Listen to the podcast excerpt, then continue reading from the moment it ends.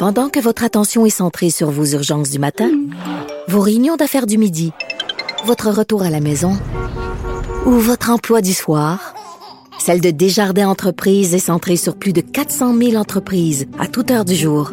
Grâce à notre connaissance des secteurs d'activité et à notre accompagnement spécialisé, nous aidons les entrepreneurs à relever chaque défi pour qu'ils puissent rester centrés sur ce qui compte, le développement de leur entreprise. IGA est fier de présenter l'émission À vos affaires. Pour économiser sur votre panier d'épicerie, surveillez les offres et promotions de la circulaire disponible à IGA.net chaque semaine. IGA, vive la bouffe et les bonnes affaires. Vous vous demandez si les plantes ressentent de la douleur? Ou encore, comment est-ce que les daltoniens voient le monde? Le balado en 5 minutes est pour vous. Explorez la science, l'actualité et l'histoire en un temps record. La Feu, en collaboration avec le gouvernement du Québec, est fière de propulser la série Balado en 5 minutes. Ne laissez pas les questions sans réponse plus longtemps. En 5 minutes, disponible sur l'application et le site cubradio.ca. Cube. l'idée. l'idée. La persuasion. Le silence. Informer. Cultiver. Cultiver. Rigoureux. Pour savoir et comprendre. Mario Dumont. Bienvenue à Cube Radio. Bonne fin d'après-midi tout le monde. Bon vendredi. On termine la semaine euh, comme ça. Bien, c'est une histoire qui revient euh, dans l'actualité. Alec Baldwin, écoutez, ça, ça a traîné depuis un certain temps. Cette, est-ce qu'on allait l'accuser ou pas? Il y avait eu une première démarche au civil, mais au criminel. Est-ce qu'il était coupable d'un acte criminel alors que dans un tournage, il avait utilisé une arme qui est censée être une une arme évidemment qui a pas de qui a pas de munitions dedans, qui tire pas pour vrai, euh, et qui fait le bruit, mais qui tire pas vraiment. Et euh, bon, euh, finalement, bon, ça, ça, avait on avait l'impression que ça allait tomber. Il a donc des accusations d'homicide involontaire, involontaire, pardon, qui retombent à nouveau sur Alec Baldwin je vais vous avouer, probablement que le procureur regardait ça plus en détail que moi, tous les tenants et aboutissants. J'ai toujours pensé que malgré que ça a coûté la vie à quelqu'un, puis c'est grave, que c'était un accident de un, et que si négligence il y a, euh, la personne qui est responsable, la personne qui est responsable des armes euh, est un peu plus responsable que l'acteur.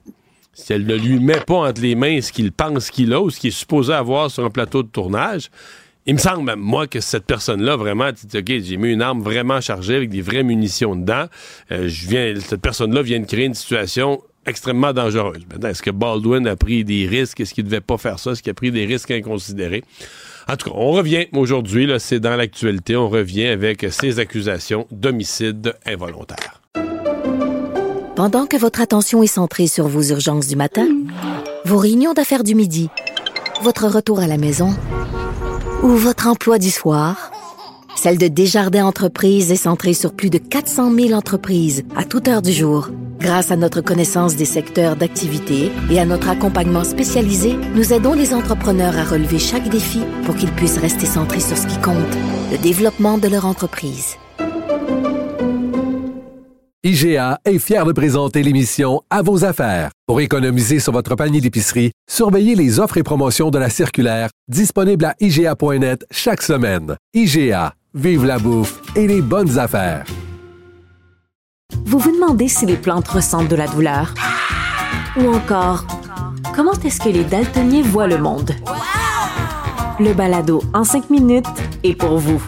Explorez la science, l'actualité et l'histoire en un temps record. La Feu, en collaboration avec le gouvernement du Québec, est fière de propulser la série Balado en cinq minutes. Ne laissez pas les questions sans réponse plus longtemps. En cinq minutes, disponible sur l'application et le site cubradio.ca. Les affaires publiques n'ont plus de secret pour lui. Les vrais enjeux. Les vraies questions.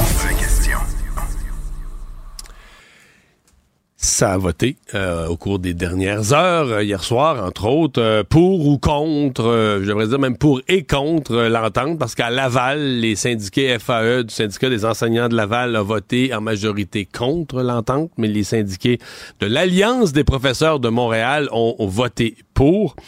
Euh, donc, on sent, dans tous les cas, c'est des votes assez serrés. On sent qu'il n'y a pas un véritable enthousiasme, qu'il n'y a pas un sentiment parmi les enseignants que les problèmes de fond sont, bien réglés. Euh, quoi qu'il en soit, je pense qu'il y en a quand même qui considèrent qu'on a fait un bout puis que euh, n'y a pas d'utilité à voter contre. Là, on fera pas la grève générale illimitée. Quoi qu'il en soit. Sur la forme, il y a vraiment un, questionnement sur toute la question de la démocratie syndicale. Hier, à l'Alliance des professeurs de Montréal, j'étais pas dans la réunion, mais je comprends que c'est une réunion qui était très, très longue. C'est sûr c'est une grosse convention, beaucoup de matériel à expliquer, des questions potentiellement que les gens peuvent poser. On parle d'une réunion, quand je vous dis très longue, attachez votre truc, quelque chose comme 9 heures, qui se termine dans la nuit par un vote vers 2 heures du matin. Alors, cette grande question... Euh, dans toutes les démocraties, on dit qu'il faut favoriser l'expression du plus grand nombre, il faut, favoriser la participation d'un maximum de gens à la démocratie. Faire voter les membres d'un syndicat à 2 heures du matin, surtout que c'est des profs qui enseignent tout le lendemain matin, ça paraît pas idéal. Jerry Baudouin, enseignant au primaire à Montréal. Euh, commentez ça aujourd'hui sur les réseaux sociaux? Bonjour, M. Baudouin. Bonjour, M. Avez, Avez-vous voté, oui, avez-vous voté, vous? Je n'ai pas voté. Malheureusement, le, sommeil m'a appelé avant. Euh, j'ai rendu les armes à 1 heure du matin. OK. Non, mais pour vrai, vous, donc, vous êtes, sérieusement, vous êtes resté dans l'Assemblée de quoi? 17 heures jusqu'à 1 heure du matin? Ouais, c'est ça, environ. Puis là, vous vous êtes découragé, puis vous êtes dit, ben, il faut que j'aille me coucher, j'enseigne demain matin. Exactement, parce qu'on est en classe aujourd'hui. D'ailleurs, si vous euh, croisez des enseignants de, Montréal, probablement qu'il y en a quelques-uns qui ont de très petits yeux, disons. Euh, vous êtes d'accord avec moi que c'est un principe démocratique assez simple, celui pour lequel le directeur des élections met des bureaux de vote dans les foyers de personnes âgées où on met plus de votes par anticipation qu'avant? on déploie des moyens pour permettre au plus grand nombre de participer à la démocratie. Sentez-vous que ça a été fait dans votre syndicat? Ben, vous savez, d'emblée, je voudrais dire que je lève mon chapeau de façon euh, monumentale à Madame Beauvais-Saint-Pierre, qui est la présidente de l'Alliance des professeurs de Montréal, à son équipe.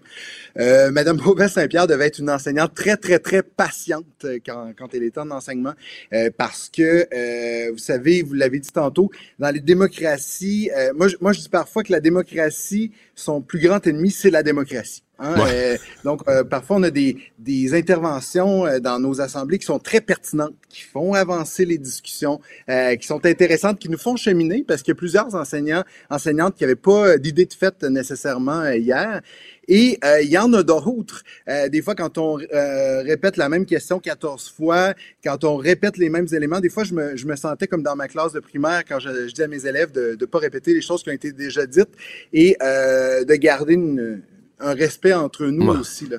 Euh, c'est certain que... Il y a manqué de respect, ça a, été rough, ça a été rough à des moments? Ben, il y, a, y a eu, il y a eu à certains égards des fois des, des, des, des, euh, des gens, puis je comprends, là, il y a des gens qui sont, qui sont pas contents parce que à certains égards, peut-être qu'il y en a qui trouvent que leur réalité n'est pas assez représentée ou euh, qu'on a parlé peut-être beaucoup de primaire, secondaire, moins de formation professionnelle, par exemple, ou d'éducation aux adultes. Donc, donc, donc ces gens-là trouvent que hmm. et, et, je les comprends. Si, si j'étais dans leur situation, peut-être que moi aussi je serais je serais un peu agacé par ça. Néanmoins, euh, il faut il faut se dire que nos euh, nos leaders syndicaux ce ne sont pas nos adversaires. Ce sont des gens qui euh, qui travaillent pour nous à la base pour défendre nos droits. Et euh, je pense qu'on est capable d'avoir des bonnes discussions sur le fond des hmm. choses. J'ai vu de vos collègues aujourd'hui qui ont dit qui aurait souhaité qu'on laisse, par exemple, on dit, c'est un vote électronique, on est chacun chez nous, on aurait pu laisser le vote ouvert, mettons, pendant 12 heures, 18 heures, même 24 heures, laisser le vote ouvert pendant une période pour favoriser que, ben, vous, peut-être ce matin, vous auriez pu voter à 8 heures du matin, là, avant d'aller enseigner. Eh, qu'est-ce que vous en pensez de cette suggestion-là? Ou qu'est-ce que vous en pensez, en fait, du vote, là, à l'heure où il s'est pris, puis là, avec les participants restants, mais avec plusieurs, qui, comme vous, probablement, qui ont participé au début de l'Assemblée ou à une bonne portion de l'Assemblée, mais finalement qui ont perdu, ils se sont fait priver de leur droit de vote par l'heure. Ben, vous savez, Monsieur Dumont, euh, je suis assez d'accord euh, avec vous là-dessus. Euh, il faudrait, disons, assouplir les, assouplir les règles. Mais vous, avez fait partie de formation politique. Vous savez, malheureusement, que les statuts, ça se change pas sur une serviette de table en, après-midi quand on décide que ça se change. il y a des, il y a des règles à respecter. Puis hier, il y en a qui, qui ont apporté cette idée-là. Le problème, c'est que on peut pas décider en assemblée de changer les règles. J'espère qu'il y a des notes qui se sont prises ceci dit, euh, par rapport aux expériences qu'on a vécues, de gens qui se disent, bon, ben, on va essayer dans notre syndicat, dans l'avenir, peut-être de proposer des changements qui mettraient peut-être nos manières de fonctionner un peu plus au goût du jour, justement, qui permettraient de s'adapter aux réalités différentes des enseignants et enseignantes. Mais hier, euh, hier, il y a eu un gros débat là-dessus qui, qui, a, qui, grugé beaucoup de temps, je vous avouerai. OK, donc il y a eu un euh, débat sur le vote, là, sur la prise du vote. OK, je comprends. Ce que, ce que Mme Beauvais-Saint-Pierre et son équipe disaient, c'est, écoutez, on peut pas changer les règles à la moitié de la partie non plus. C'est pas hmm. possible. Je, sais que je ne vais pas vous mettre dans une position parce que c'est toujours délicat de prêter des, des, intentions aux gens. Moi-même, aujourd'hui, j'ai marché sur des œufs avec ça, mais on l'a déjà vécu, là, des assemblées étudiantes où il y avait une stratégie évidente de prolonger l'assemblée. Tu pars 400 dans, dans l'assistance, dont une majorité voudrait pas la grève genre à Lucan, mhm. mettons, pour ne pas le nommer. Puis là, ben, tu te dis, ben, si on veut voter la grève, il faut que ce monde-là s'en aille. Fait que tu fais de la procédure, de la procédure, de la procédure, puis à un moment donné, à minuit le soir, tu prends le vote, puis il en reste 22 dans la salle, puis c'est 22 qui sont pour la grève, puis tu te dis, bon, ben, l'Assemblée a résolu unanimement de, un mandat de grève. Euh, est-ce qu'il y a eu de ça? Est-ce que vous pensez hier qu'il y a eu de ça, qu'il y a des gens qui ont pensé que si on étirait l'Assemblée, les plus modérés allaient aller se coucher, puis qu'on allait peut-être changer le vote? Est-ce que ça a pu exister comme pensée? Ou pas du tout? Pour vous, c'est juste un hasard que la discussion a duré longtemps, puis c'est arrivé que le vote était tard? Ben écoutez, ça a pu exister. Hein. On, ne peut pas aller dans la tête de, chaque personne qui était qui était présente hier soir. Euh, néanmoins, je pense pas qu'il y avait un mouvement de fond euh, par rapport à ça. Euh, ceci dit, moi, je, suis le premier à dire qu'il faut que les gens puissent s'exprimer. Euh, mais des fois, il faudrait peut-être se dire que euh, c'est peut-être pas le moment d'avoir son deux minutes de gloire. Euh, c'est peut-être pas pertinent d'intervenir 14 fois euh, quand on est une, seule personne. J'exagère, là, vous, vous me permettrez. Mais euh, c'est peut-être de, de, centrer euh, l'essentiel de nos propos sur des éléments qui sont pertinents, mhm. qui vont faire avancer la discussion. Moi, j'entends ça de mes collègues aujourd'hui. C'était comme le gros sujet de discussion dans l'école. Et euh, mes collègues disaient, y a plein d'interventions qui ont été pertinentes, qui nous ont fait avancer, qu'on a apprécié, mais il y en a d'autres au travers où on se perdait totalement, puis on se dit, il faut abandonner le moi dans le milieu syndical pour aller plus vers le nous. Euh, puis ça, c'est quelque chose qu'on voit encore, qui est un travail à faire euh, pour l'avenir. Si j'oublie le déroulement du vote pour un instant, est-ce que j'interprète bien là, que on rentre au travail, on a une entente avec des volets positifs, mais que globalement, c'est pas le grand enthousiasme. Si on regarde la façon dont le vote se prend, c'est pas le grand enthousiasme. Puis, euh, comment vous voyez la suite? Est-ce que le ministre Drainville va devoir, une fois les tous les là, faut pas qu'il parle, mais une fois tous les votes finis, est-ce que vous pensez qu'il devrait relancer la discussion sur le fait qu'on vous a entendu, que même si la convention est signée, on peut quand même améliorer l'école. Qu'est-ce que vous pensez? Ou comment vous sentez l'état d'esprit puisque les gens attendent pour la suite là? Ben, assurément, M. Dumont, puis vous savez, on, l'a répété euh, presque à satiété durant ce, ce, ce conflit-là. Euh, L'enjeu, euh, c'est la composition de la classe. Hein. On, on en a parlé beaucoup. Je pense qu'il n'y a pas tant de profs, je vous avouerai, qui m'ont parlé ces dernières semaines du salaire ou qui, qui, qui disaient qu'il y avait besoin d'avoir plus que qu'un tel, tel milieu ou tel autre milieu. Mais c'est vraiment l'aspect de la, de la lourdeur de la tâche, de la composition de la classe qui revient. Puis vous savez, euh, il y a sa couleur, mais c'est évident que M. Drainville a un peu brûlé les ponts avec le milieu de l'éducation. Euh, de par, des fois, ses déclarations intempestives, qu'on a senti que qui, qui, qui sentait pas, euh, qui sentait pas que les enseignants enseignantes avaient un rôle important euh, dans, dans, le milieu. Donc, euh, il y, a, y, a quelque chose qui est à réparer pour certains à ce niveau-là. Puis, effectivement, peut-être faire un meilleur culpa ou avoir davantage de rencontres avec le milieu, puis dire on vous a, on vous a compris, on vous a entendu pour la suite des choses. Là. Bien, à suivre. Jerry Baudouin, merci d'avoir été avec nous. Au revoir. Merci à vous. À la prochaine. Pendant que votre attention est centrée sur cette voix qui vous parle ici Ou encore là, tout près ici. Très loin là-bas. Ou même très, très loin. Celle de Desjardins Entreprises est centrée sur plus de 400 000 entreprises partout autour de vous.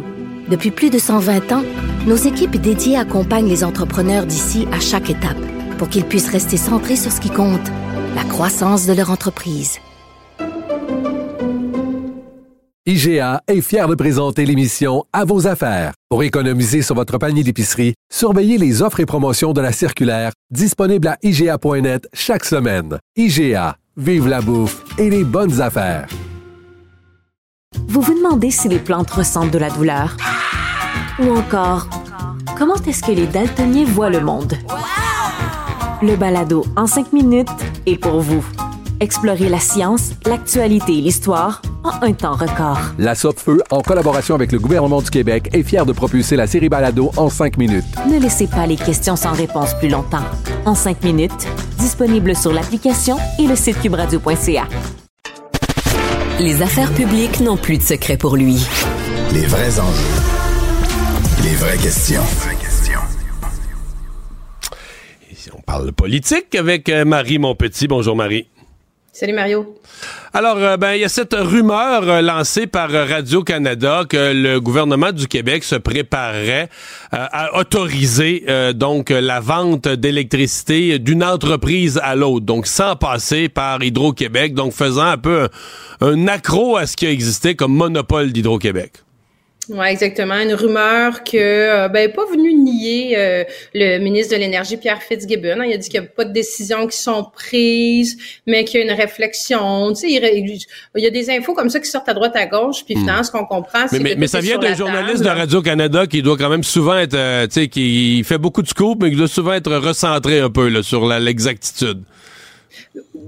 On, on peut le voir comme ça, absolument, Ouais. absolument. Mais je pense qu'il y a quand même une, on, on comprend qu'il y a une petite réflexion qui est faite. Puis tu sais, je veux dire, Pierre Fitzgibbon l'avait déjà dit de toute façon quand il y avait été question que ce soit du nucléaire ou d'autres choses, que tu sais, tout est sur la table, qu'on a besoin d'énergie au Québec. Puis il faut, euh, des fois c'est la sobriété une journée, d'autres journées c'est euh, c'est les monopoles. Mais tu sais, pour bien pour bien comprendre, euh, c'est que euh, tu sais, en ce moment il y a beaucoup de compagnies au Québec qui ont qui ont qui ont besoin d'énergie puis qui arrivent pas à avoir les mégawatts dont elles ont besoin. Puis là, on comprend qu'il y a une espèce de mouvement justement envers le gouvernement pour euh, pour faire cette demande-là, pour dire nous, on pourrait faire de l'autoproduction. Il y en a qui font déjà d'ailleurs de l'autoproduction. Ça, c'est c'est euh, absolument pas euh, euh, interdit. Mais euh, au lieu que chacun commence à faire de l'autoproduction, ce qui est contrôlé, ce qui est balisé, ce qui est interdit, dans le fond, c'est de vendre cette production-là à une autre entreprise.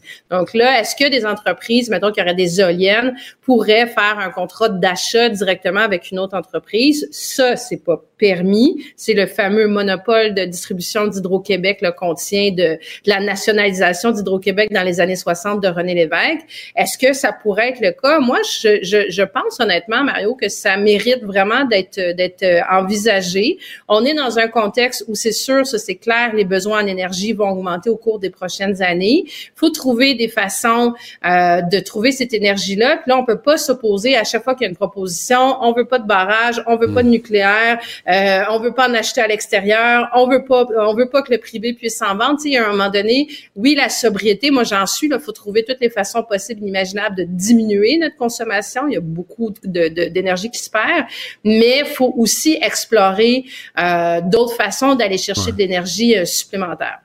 Mais, mais, mais tu nommes, je tu, tu nommes bien la, la- la- situation parce que j'ai vu des gens aujourd'hui qui disaient bon, on veut défaire la nationalisation de, de- de- de l'électricité ou défaire Hydro-Québec. Et c'est vraiment pas ça. Il y a personne qui parle d'enlever Hydro-Québec. C'est de Non, lui non. enlever le, c'est de lui enlever le monopole. C'est de dire il n'est pas interdit. Par exemple, mettons, prenons un cas tout le monde parle, Nordvolt, qui est une usine qui va se construire. Ben, Nordvolt, avait besoin d'électricité, pourrait sous-traiter, par exemple, à un Inergex ou un Boralex ou un producteur d'électricité. Fais-moi, fais-moi ma petite centrale, ma petite affaire, mes petites éoliennes pour ma propre électricité. Dans le fond, c'est un peu ça. et ils auraient droit de se faire une transaction entre les deux qui, présentement, serait interdite. Le seul qui peut acheter l'électricité et la revendre, c'est Hydro. Faut toujours que ça passe par, euh, par Hydro. C'est un peu ça qu'on viendrait de défaire. Ouais, il y, y, a deux, trois exceptions au Québec en ce moment, mais en gros, effectivement, c'est exactement ça. Donc, tu sais, il y a des, il y a des avantages certains, justement, à ce que des entreprises s'autoproduisent, financent ce genre de projet-là. Après ça, bon, c'est vrai, il faut pas que ça devienne le, le Far West. J'ai dit, on voyait M. Fitzgibbon a réagi quand même assez vite aujourd'hui à certaines critiques en disant, évidemment, ce sera encadré par Hydro-Québec. Bon, j'imagine bien, là, tu sais, faut que ce soit, faut que ce soit encadré par Hydro-Québec parce qu'il faut pas que ça vienne, euh, évidemment, avoir un impact, des effets à la hausse, par exemple, sur les tarifs d'électricité euh, des, des, des citoyens, des consommateurs. Il faut s'assurer aussi, tu sais, par exemple, il faudrait pas qu'une une entreprise, euh, je sais pas, qui est en Gaspésie, décide de faire un contrat avec une entreprise qui est en Outaouais parce que là, ça demanderait d'utiliser, par exemple, le réseau d'Hydro-Québec, ça engorgerait, tu sais, ça a toutes des conséquences. Donc, il faut que ce soit encadré comme il faut. Euh, mais je regardais là, les oppositions aujourd'hui, évidemment, tu sais, qui, qui ont, ont, pas été euh, très lentes à réagir. Là, c'est quoi, ça déchire sa chemise partout sur la place publique. Le Parti libéral du Québec qui dit c'était pas dans le dans le, programme électoral euh, de la CAQ, ils ont pas ce mandat pour faire ça. Là, t'as Paul Saint-Pierre Plamondon, écoute, qui, qui, est en train de sortir quasiment René Lévesque de sa tombe en disant que c'est nos richesses collectives, il faut pas toucher. Tu on a une espèce de, tu sauras me l'expliquer, Mario, mais dès qu'il est question des monopoles, faut pas toucher à ça. On peut pas toucher le monopole de la Mais c'est drôle qu'on aime. Peut pas toucher le monopole. C'est drôle qu'on aime tant les monopoles. Il me semble monopole, c'est un mot négatif. Que des fois, tu es obligé, là, dans certaines circonstances, tu es obligé de créer un monopole, mais moi, si tu me dis, toi, tu me dis, là, sans contexte, le mot monopole, c'est pas un mot positif. Je vais te dire, s'il y a ben, moyen d'éviter ça, parce qu'il y a un monopole. Ben, j'en suis, je, je, loge à la même place que toi, là. Moi, en tout cas, je sais pas, là. Il me semble qu'à HEC, ce qu'on apprend, c'est que la compétitivité, la mise en compétition, c'est quelque chose justement qui est généralement positif. Mais là, effectivement, c'est pas parce que là, écoute, j'entendais les propos. C'est comme si on allait privatiser euh, Hydro-Québec bord en bord, puis là qu'on écoute, qu'on c'est notre histoire du Québec au complet, puis la nationalisation qu'on ben remet en ben question. Personne parle de défaire on reste calme. Personne parle de démanteler euh, Hydro-Québec, mais en même temps, 60 ans après, est-ce que c'est un scandale de se poser la question? Euh, je sais pas. Je pense que moi, je, mais c'est ça. Ben non, mais faut au moins qu'on se pose la ben question. Moi, je, je, je, faut qu'on, faut qu'on on regarde toutes les solutions qui sont sur la table. Puis on est, tu sais, je pense que cette discussion-là, elle doit être faite là, de, de, de, de comment, c'est quoi notre plan énergétique pour le Québec pour les prochaines années. Mais ça, ça peut faire partie au moins des solutions observées. Là. Marie, comment tu vois cette histoire de Sainte-Pétronée, donc une municipalité sur l'île d'Orléans?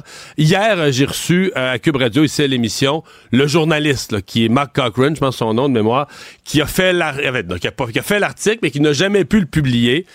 La donc, parce que la ville est, a été prise à partie par des citoyens pour l'embauche d'une nouvelle directrice générale qui avait un passé, là, qui a déjà été congédiée d'une autre municipalité. Et euh, ça a mis vraiment le feu aux poudres. La ville considère que ces gens-là font de la diffamation contre les élus de la ville. Et là, même attaquer le journal, menacer de couper les vives au journal, c'est publier un article à propos de cette histoire-là. Et là, des mises en demeure aux citoyens. Euh, la ville, parce que là, même, il y a une enquête qui va avoir lieu, mais la ville dit, nous, on en veut une enquête pour prouver qu'on était de bonne foi et qu'on est des victimes d'intimidation. Et Mario, c'est complètement capoté. C'est, je lisais ça, puis je me disais, ça se peut, ça se peut presque pas comme histoire. Tu écoute, c'est des, tu sais, Sainte-Pétronille, là, c'est à l'île d'Orléans, c'est un petit village, c'est, 1000 personnes.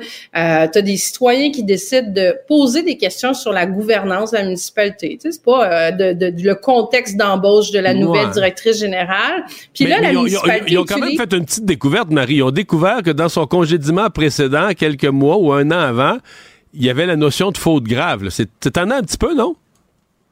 Ah oui, oui, non, non, mais c'est ce que je te dis. C'est c'est ça que je te dis. Ils ont trouvé quelque chose. Ça, dans, dans, tous les cas, c'est extrêmement légitime de poser des questions. Il y a quelque chose qui a rien. Mais là, en plus de ça, effectivement, il y a vraiment quelque chose. Puis il soulève ces questions-là.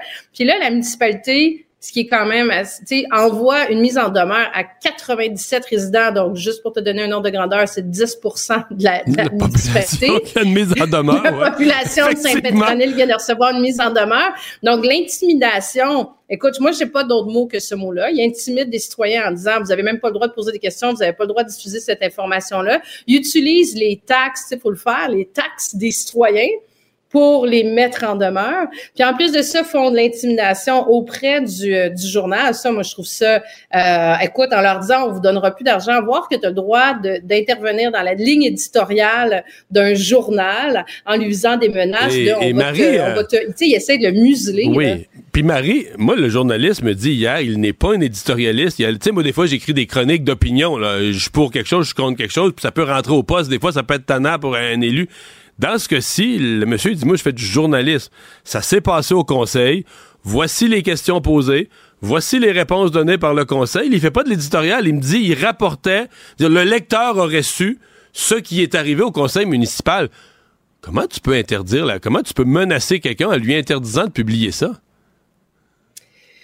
Euh, je, je- C'est je- terrible. écoute, l'enquête. Non, non, mais c'est terrible, c'est terrible. Moi, il y a, il y a- écoute, comme je te dis, c'est de l'in- tu sais, c'est, ils musellent un journaliste, ils intimident des citoyens, ils vont chercher un gros bureau d'avocats pour faire ça, ils réitèrent, allez, oui, oui, oui, on a raison. En plus de ça, tu sais, ils maintiennent le cap dans leurs décisions. Euh, bon, il y aura enquête euh, de la commission des municipalités. Ce que j'ai trouvé surprenant là-dedans, par contre, tu l'as sûrement vu, la réaction de la ministre des Affaires municipales, que je m'attendais à ce qu'elle réagisse assez fortement. Je veux dire, son rôle, oui, OK, il y a l'autonomie, l'autonomie des, des municipalités, c'est important, mais là, il y a vraiment un enjeu au niveau de, de on interdit démocratiquement à des citoyens de soulever des questions. Puis finalement, elle a comme dit qu'elle allait suivre ça de loin, mais qu'il fallait laisser, c'est ça, l'autonomie aux municipalités. Euh, ça va être, ça va être, euh, ça va être, moi, c'est un dossier, honnêtement, que je vais trouver particulièrement intéressant euh, à suivre, mais je, je, je, je peux pas croire que les élus qui sont là, que cette municipalité-là sera pas mise en tutelle, que les élus vont pas, écoute, il faut qu'il y ait des conséquences à ce genre de comportement-là. Puis ce qu'on apprend, qui est quand même troublant aussi de la, de la Fédération des journalistes, c'est que c'est pas le seul cas euh, où il y a des, des journaux locaux qui se font menacer comme ça par euh, des élus euh, municipaux ou par des, des fonctionnaires municipaux qui disent tu sors de l'information-là, on va arrêter de mettre de la pub dans ton journal ou on va te couper des subventions à droite, à gauche. C'est particulièrement préoccupant d'apprendre ça. Marie, merci. Bonne fin de semaine. Bonne fête de semaine, Mario. Pendant que votre attention est centrée sur cette voix qui vous parle ici, ou encore là, tout près ici, Très loin là-bas. Ou même très, très loin. celle de Desjardins Entreprises est centrée sur plus de 400 000 entreprises partout autour de vous. Depuis plus de 120 ans, nos équipes dédiées accompagnent les entrepreneurs d'ici à chaque étape pour qu'ils puissent rester centrés sur ce qui compte, la croissance de leur entreprise. IGA est fier de présenter l'émission À vos affaires. Pour économiser sur votre panier d'épicerie, surveillez les offres et promotions de la circulaire disponible à IGA.net chaque semaine. IGA, vive la bouffe et les bonnes affaires. Vous vous demandez si les plantes ressentent de la douleur? Ou encore, comment est-ce que les daltoniens voient le monde? Le balado en cinq minutes est pour vous. Explorez la science, l'actualité et l'histoire en un temps record. La Feu, en collaboration avec le gouvernement du Québec, est fière de propulser la série Balado en cinq minutes. Ne laissez pas les questions sans réponse plus longtemps. En cinq minutes, disponible sur l'application et le site cubradio.ca.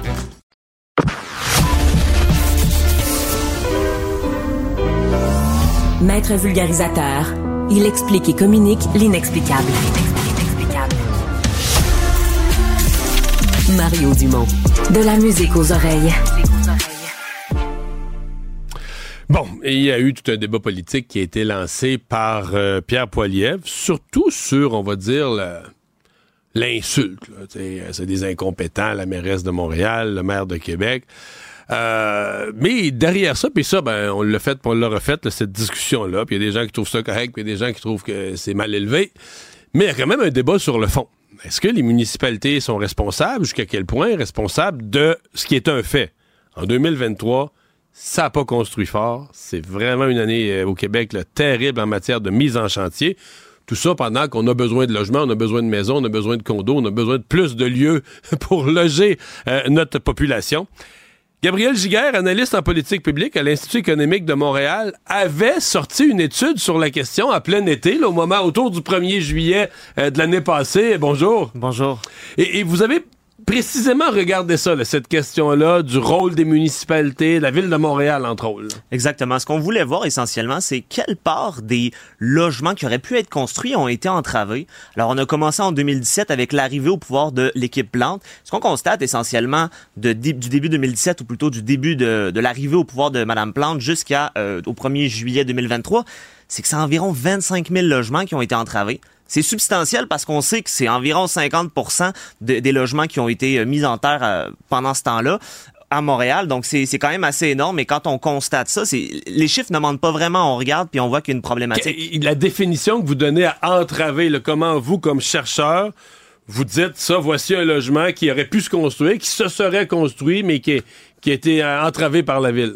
Alors, ce qu'on a fait, c'est qu'on a, regardé des, euh, des projets concrets. Je vous donne un exemple, euh, Bridge Bonaventure, qui aurait pu avoir jusqu'à 15 000 logements et la ville a dit, écoutez, nous, on veut 4 000, finalement, on veut 7 600. Donc, ce qu'on constate, c'est que on, réduit le potentiel d'un d'un développement immobilier. Et donc, au final, c'est les, les Montréalais qui n'auront pas accès à la moitié de ce qui aurait pu être. Ça, c'est la première des choses. Donc, c'est euh, une réduction. Mais il y avait littéralement des, des logements qui sont bloqués, comme ceux de Square Children. On prend la sixième tour de Square Children. On parle de 61 mètres d'auteur euh, qui, qui est accepté. Finalement, mais on le baisse à 12 mètres. Ben, le projet est plus rentable. Le projet n'existe plus pour la sixième tour. Sinon, ce qu'on fait, c'est qu'on prend Blue Bonnet. Je pense que Blue Bonnet, tout le monde connaît ça. Hein? Mais Blue Bonnet, c'est le cas extrême. Parce que moi, je me souviens, il y a une époque, que quand ces terrains-là sont devenus libres, je me souviens d'avoir entendu des gens dans le monde des affaires qui disaient Hey, ça, là, ça va être épouvantable, ça va être la folie pour avoir ces terrains-là. Même les gens craignaient la corruption en disant la, la demande va être tellement forte là, que ça va prêter flanc à la corruption.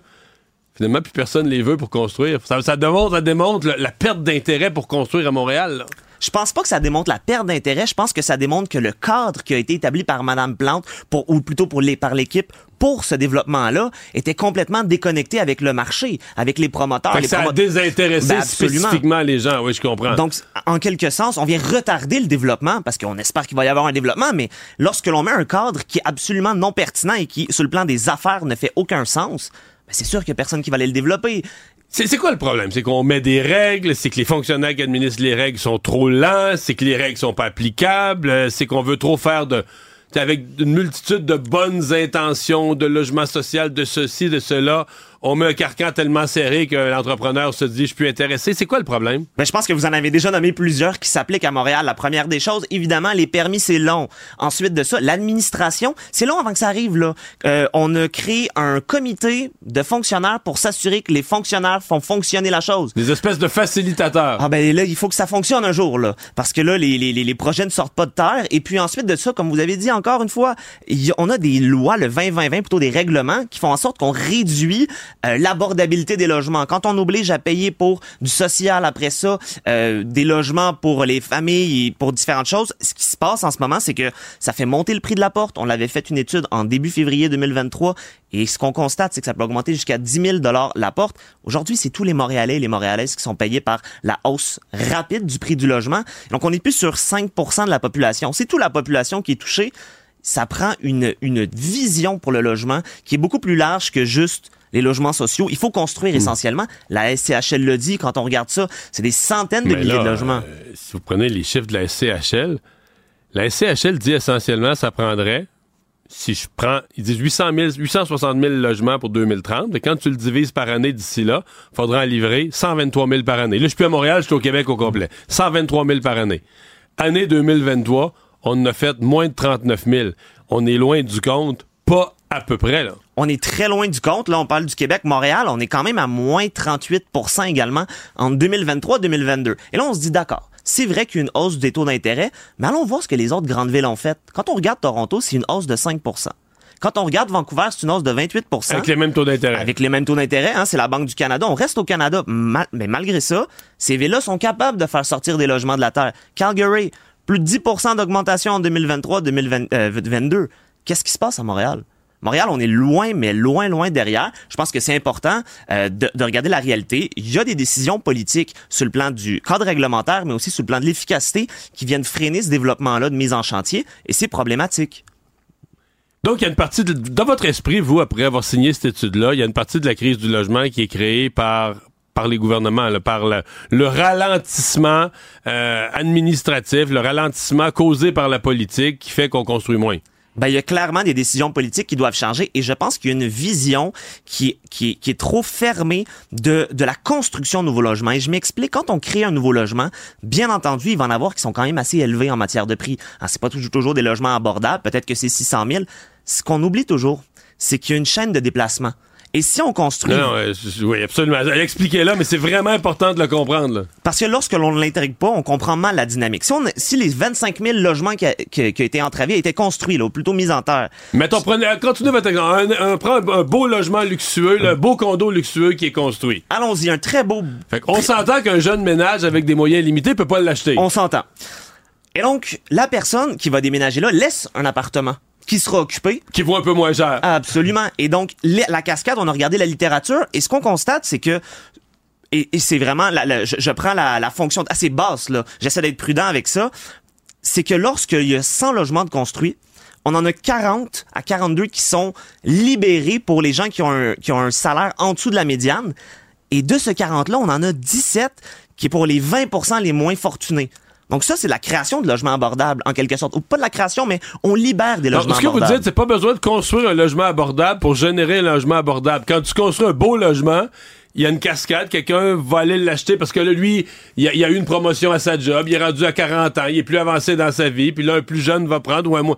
Puis jusqu'en bas de la chaîne, les gens améliorent leur logement quand il y en a de disponible, puis tout à coup, tu libères un logement abordable. Ben absolument. Et lorsque l'on voit Mais pas quand ça... cette chaîne-là est pétée, ben là, tout le monde reste dans son logement. Tout le monde, il manque, il en, il en manque, point, là. T'sais. Et donc, étant donné qu'il va y avoir un déséquilibre entre l'offre et la demande, le prix va augmenter, ça va être encore plus difficile Ouais. plutôt que de dire, un instant, on construit plus, les gens vont avoir accès à des nouveaux logements abordables, plutôt des logements qui se libèrent, puis après ça, ben, ça va réduire la pression de la, de la, de la rareté de logement. Gabriel Giguère, merci beaucoup. Merci à vous. Au revoir. Pendant que votre attention est centrée sur vos urgences du matin, vos réunions d'affaires du midi, votre retour à la maison ou votre emploi du soir, celle de Desjardins Entreprises est centrée sur plus de 400 000 entreprises à toute heure du jour. Grâce à notre connaissance des secteurs d'activité et à notre accompagnement spécialisé, nous aidons les entrepreneurs à relever chaque défi pour qu'ils puissent rester centrés sur ce qui compte, le développement de leur entreprise. IGA est fier de présenter l'émission À vos affaires. Pour économiser sur votre panier d'épicerie, surveillez les offres et promotions de la circulaire disponible à IGA.net chaque semaine. IGA, vive la bouffe et les bonnes affaires. Vous vous demandez si les plantes ressentent de la douleur? Ou encore, comment est-ce que les daltoniens voient le monde? Le balado en 5 minutes est pour vous. Explorez la science, l'actualité et l'histoire en un temps record. La Feu, en collaboration avec le gouvernement du Québec, est fière de propulser la série Balado en cinq minutes. Ne laissez pas les questions sans réponse plus longtemps. En 5 minutes, disponible sur l'application et le site cubradio.ca. Les affaires publiques n'ont plus de secret pour lui. Les vrais enjeux. Les vraies questions. On vous demande souvent de réagir, de nous envoyer vos questions. Puis à partir de ça, ça devient souvent des discussions, ça devient des fois des entrevues. Et aujourd'hui, euh, Mario, c'est Jean-Guy Chabot qui nous a euh, écrit. On a parlé beaucoup d'immigration cette semaine. Oui. Et à ce sujet-là, ben, il y a des questions pour toi. Jean-Guy veut savoir qu'est-ce qui se passe au Mexique et en Amérique latine pour qu'il y ait autant de demandeurs d'asile au Canada, surtout de faux réfugiés politiques. Bon, il y a deux affaires. D'abord, il y a beaucoup de demandeurs d'asile. Ben, il y a eu une montée là, des pays d'Amérique latine. Il y en a qui ont eu des espèces de guerres civiles. Il y en a qui l'économie va pas super bien. Et donc, il y en a qui montent vers les États-Unis. Mais là, à un moment donné, ben, là, on voit la bataille des Américains pour fermer leurs frontières. Il y en a qui ont l'idée de passer au Canada. Il y en a qui veulent passer par le Canada pour redescendre aux États-Unis par la frontière nord. Puis il y en a qui se disent, ben, regarde, on va s'établir au Canada, on va être mieux. Fait qu'il y a tout ça là, pour le Mexique. Et euh, il y a quelque chose qu'il faut savoir. Le gouvernement Harper, craignant des demandes de demandeurs d'asile ou dans certains cas de faux demandeurs d'asile qui arrivent, avaient exigé un visa. Ça prenait un visa aux Mexicains pour venir au Canada. Justin Trudeau arrive au pouvoir, veut montrer qu'on est ouvert, qu'on est accueillant. Les cochonneries qu'avait mis Stephen Harper, on enlève ça. Et là, ce qui devait, devait- ce qui devait arriver arriva.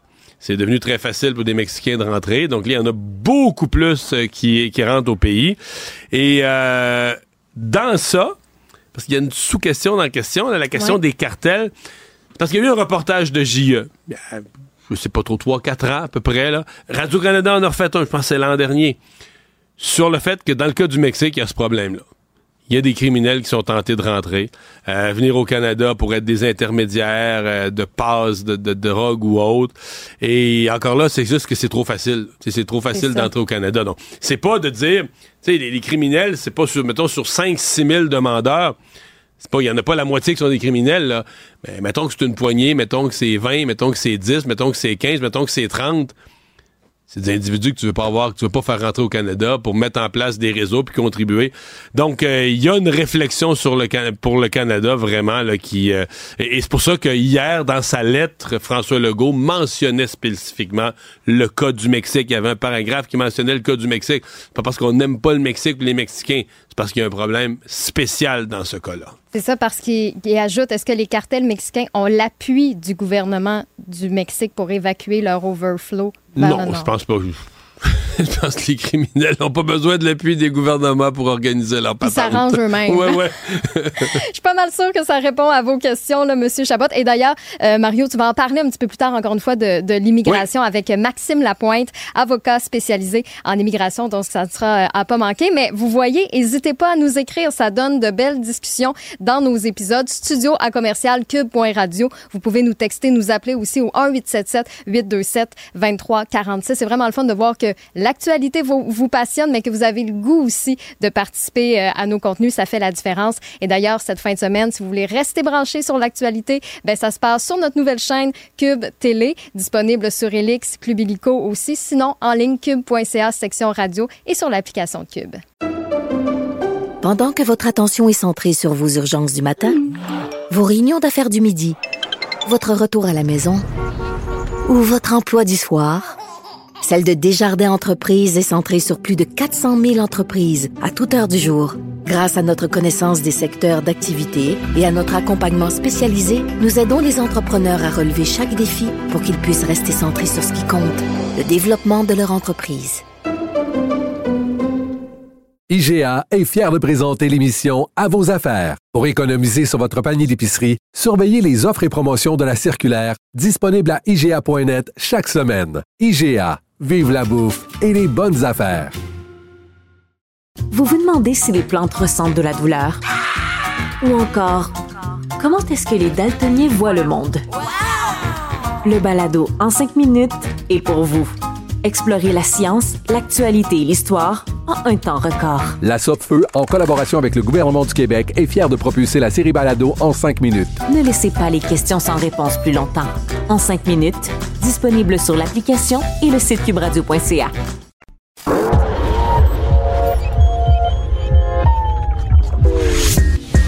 Savoir et comprendre les plus récentes nouvelles qui nous touchent.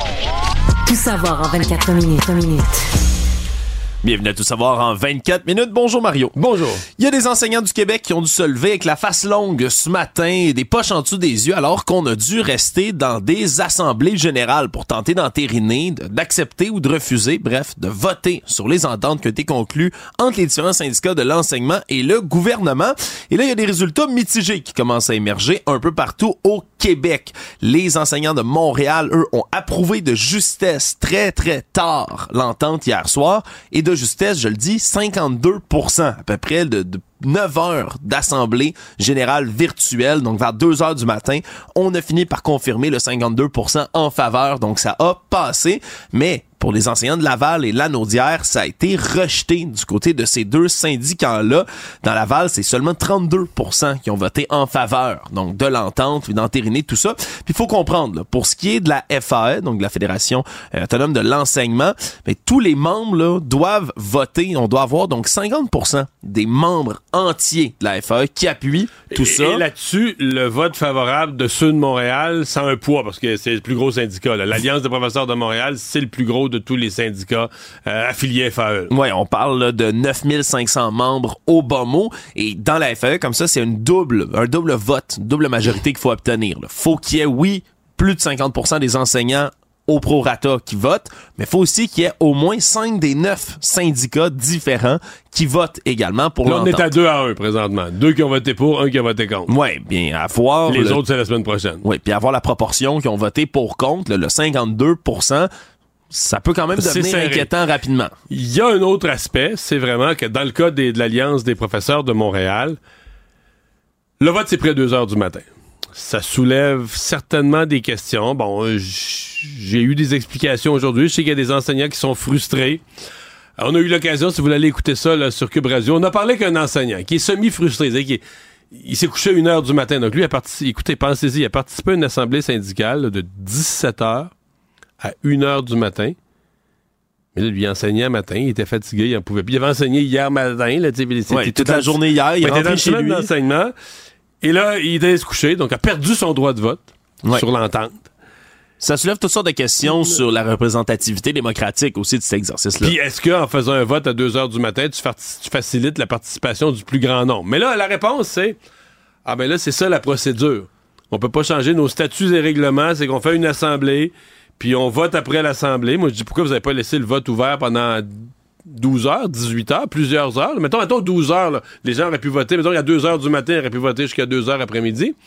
Semble-t-il que la procédure ne prévoit pas une telle chose. Pourtant, si tu fais une assemblée euh, en mode électronique ou en mode virtuel. En tout cas, c'est compliqué, mais Ouais. euh, je pense qu'il y a de la frustration d'enseignants qui n'ont pas pu s'exprimer. là. Ouais, exactement. Puis on se comprend, Mario, sur ce que tu viens de dire. Ça aurait pris aussi des débats dans l'Assemblée générale pour demander d'ouvrir le vote encore plus longtemps. Tu sais, on se comprend que c'est toutes sortes de procédures qui viennent retarder encore plus. Et oui, ben, on a des professeurs qui sont mitigés, partagés, puis même au sein des syndicats eux-mêmes. Parfois, lorsqu'on vote, par exemple, pour ceux qui sont affiliés à la Fédération des syndicats de l'enseignement, qui font partie du Front commun, ben, il y a deux votes différents qui doivent être pris. Il y a la partie intersectorielle, le sectoriel de l'entente, retraite, salaire, droits parentaux. Tout ça, semble-t-il qu'on est, somme toute, assez satisfait. là. On vote en faveur, on est content de l'augmentation de salaire du gouvernement. C'est sur la deuxième partie, sur laquelle on vote indépendamment, la partie sectorielle, où ça accroche beaucoup Plus, plus. organisation du travail, la classe. Conditions de travail, mais surtout les compositions des classes, qui restent encore une fois le morceau qui accroche là, pour plusieurs enseignants qui sont contents d'avoir une bonification de salaire, mais pour eux, ça règle pas le problème principal, celui de la composition des classes, puis de savoir exactement comment ça va s'orchestrer. Puis ça, ça semble assez répandu, Mario. Donc on a, euh, on a quand même des résultats mitigés qui nous laissent euh, un suspense, si on veut, sur le reste Ouais, des procédures. Qui laisse un suspense sur est-ce que les, les ententes vont vraiment être adoptées, qui laisse aussi un goût un peu, euh, je dis un peu amer, inquiet à une population. Je parle des gens qui sont pas dans le secteur public ou qui sont pas enseignants, qui se sont fait dire bon, ben, on a des ententes au fait. Après ça, ben, dans les jours, premier jour de janvier, on a commencé à voir l'ampleur des factures. De, OK, le gouvernement a signé des énormes montants d'argent. Tout ça va coûter 11 milliards de plus. Puis là, mais tu dis, OK, mais on doit donner 11 milliards de plus pour du monde qui sont pas heureux, qui rentrent à reculons, euh, qui à la rentrée scolaire l'année prochaine vont être encore euh, fâchés, dire tout va mal. Ça peut paraître pour certains contribuables cher payé pour pour, ce- pour le pas résultat, plus. là, Ouais, finalement. pour pas plus de bonne humeur. Tu sais, si on me disait, mais, mais au moins, mais les enseignants rentrent de bonne humeur, puis attendez-vous, un- mettons, les prochaines années à l'école, il va y avoir une différence positive. Bon, est-ce que... euh, je, je- je me croise les doigts qu'une fois la négociation conclue, ou les ententes conclues, que peut-être Bernard Drinville puisse néanmoins dire, euh, ben, regarde, là, on va continuer à améliorer l'école. C'est pas parce que l'entente est finie qu'on n'essaie plus d'améliorer l'école. J'espère qu'on va essa- euh, euh, retrouver un certain climat positif. Tout savoir en 24 minutes. L'autre dossier qui a fait beaucoup bondir aujourd'hui, c'est cette euh, loi, ce projet de loi qui, va être bientôt déposé du côté du gouvernement du Québec. Là, un bruit euh, tout d'abord ébruité par Radio-Canada qui a été repris aujourd'hui, euh, qui, qui viendrait directement menacer le monopole d'Hydro-Québec au Québec. On dit qu'on manque d'électricité ici en ce moment, que les surplus d'Hydro-Québec deviennent de plus en plus minces. Puis qu'en période de grand, grand froid, là, des périodes de pointe, ben, ça se pourrait qu'Hydro-Québec en vienne même à devoir, ça donnait du délestage, là, des coupures de courant dans certains coins si la tendance se maintient. Ce qui fait en sorte mais qu'on veut modifier du côté du ministre Pierre Fitzgibbon la loi sur la régie de l'énergie pour permettre aux entreprises du Québec non seulement de produire de l'électricité pour elles-mêmes, ça c'est déjà en place, mais aussi de vendre, distribuer entre les entreprises l'électricité qui est produite à même leur sein. Ce qui fait en sorte ben, qu'on aurait effectivement certaines petites entreprises comme des mini hydro qui viendraient continuer à alimenter le reste du réseau. Bien évidemment, on se comprend, c'est une espèce de privatisation partielle, par Ben, étape. Mais c'est que tu privatises rien d'Hydro. C'est que tu enlèves le monopole. C'est Oui. plus ça. Tu privatises pas ce qui existe dans Hydro. Mais tu dis, un peu comme on disait, enlever le monopole de la SAQ, si par exemple, des petites boutiques là, qui vendent des produits fins, on leur donnait le droit de vendre du vin aussi. C'est que tu dis, tu défais pas la SAQ. tu- Et dans ce cas-ci, euh, moi je trouve ça plutôt positif, là, sincèrement. Euh, j'ai été étonné de la réaction très, très, très, très, très épidermique des partis d'opposition, libéral, solidaire, PQ encore plus. Ouais, qui Bon, Québec solidaire, je comprends. Là, eux, ils sont pour un monopole d'État, ils veulent ça partout. Mais les autres, tu dis, OK, mais un monopole, là, c'est c'est supposé être positif? Ça me semble que quand j'entends le mot monopole, mais c'est pas une- je veux pas de monopole. Ben oui, des fois, il est obligé. Dans certaines circonstances, il est obligé, mais le moins de monopole possible.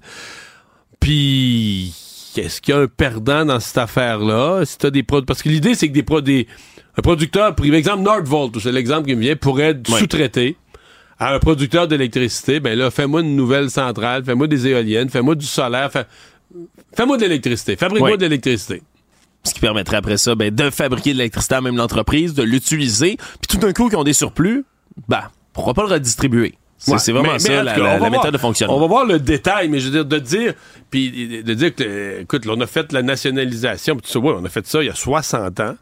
On veut pas revenir en arrière là-dessus. On va garder Hydro-Québec, des grands barrages. Mais là, est-ce que 60 ans plus tard, se poser la question, dans un contexte où on a besoin d'électricité, se poser... Non, il n'y a pas aucune forme de scandale. Euh, donc, on va regarder ça. On va prendre le temps. Il n'y a rien de déposé. Mais j'ai trouvé aujourd'hui... euh, La levée de bouclier était forte. Là. Oh là là là là là là. Puis tu dis même, le Parti libéral du Québec, le Parti de la liberté, le Parti de la liberté économique, le Parti des PME, même le PQ, là, c'est le PQ, toutes les petites centrales hydroélectriques qu'il y a dans les régions, c'est tout privé, c'est le PQ, écoute, c'est sous Guy Chevrette, le PQ en a fait beaucoup. Fait que tu dis, compte tenu de leur passé aujourd'hui, il n'y a plus aucune ouverture. Peut-être qu'il y en a qui ont réagi un peu vite. Peut-être qu'il y en a qui ont, pris le mort au dents un peu vite. Puis quand les vraies affaires vont tomber, vont arriver sur la table, ils vont être, pris avec une position qui ont, euh, dans laquelle ils se sont cimentés trop rapidement. Actualité.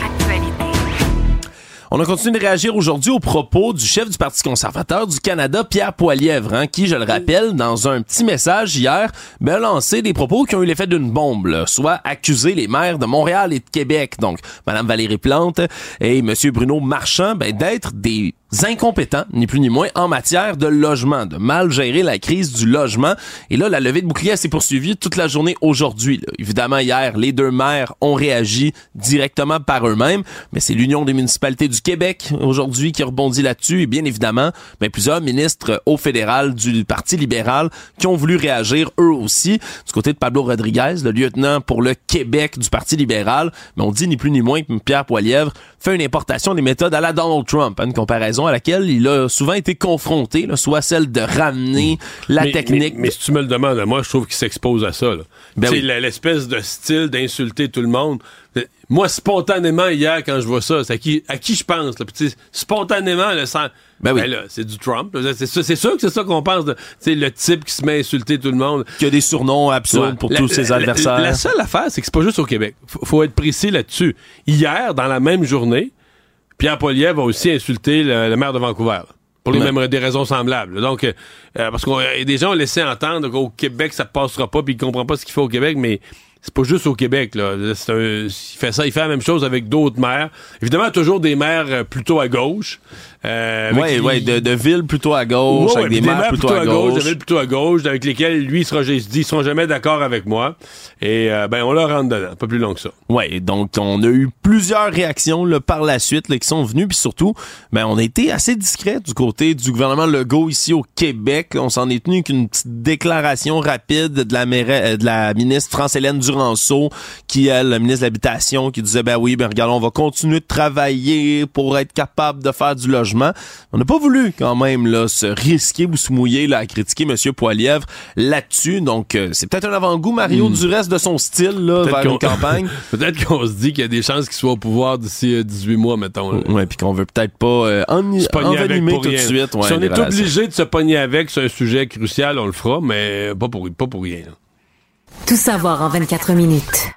Toujours au fédéral, le ministre de l'Innovation, des Sciences et de l'Industrie, François-Philippe Champagne, réagit aujourd'hui à ces euh, problèmes au 911 qui ont été soulevés dans les derniers jours. Là. On parle entre autres, puis on a reçu d'ailleurs là euh, Monsieur un homme Bernier de Saint-Jean-Port-Joli, dans Chaudière-Appalaches. qui fait partie de ceux qui ont eu euh, recours dans des régions reculées ben, au service du 911 qui passe par les services d'Internet, là, des réseaux de téléphonie Internet. Et on se rend compte ben, qu'on tombe sur des services du 911, là, vraiment des services d'urgence au Québec unilingue anglophone. Donc, c'est référé dans une centrale qui se trouve ailleurs qu'au Québec, mais euh, d'avoir des gens comme ça qui peuvent pas parler la langue maternelle ici au Québec, la langue d'usage, ben, ça cause toutes sortes de problèmes. Surtout en situation d'urgence. Et dans le cas de M. Bernier, c'était intéressant parce qu'il parle anglais. Parce que moi, je m'étais posé la question. Au Québec, il y a quand même pas mal de monde qui sont pas bilingues. Mais ce monsieur, euh, ce qu'il m'a dit en entrevue, c'est qu'il peut parler l'anglais. Il parle pas bien l'anglais, mais il parle l'anglais. Mais il dit, exemple, la personne qui lui parlait était pas était elle-même pas anglophone. Donc c'était sa deuxième langue elle aussi l'anglais, une personne Wow. qui était probablement issue- avait un fort accent. Et donc il pouvait communiquer des petites choses avec elle, ils se sont compris, pas de problème. Mais Saint-Jean-Port-Joli là. Oublie ça là. Il a jamais pu faire une adresse, un nom de rue ou un nom de route dans une municipalité expliquer, qui ouais. s'appelle Saint-Jean-Port-Joli. Il était pas capable.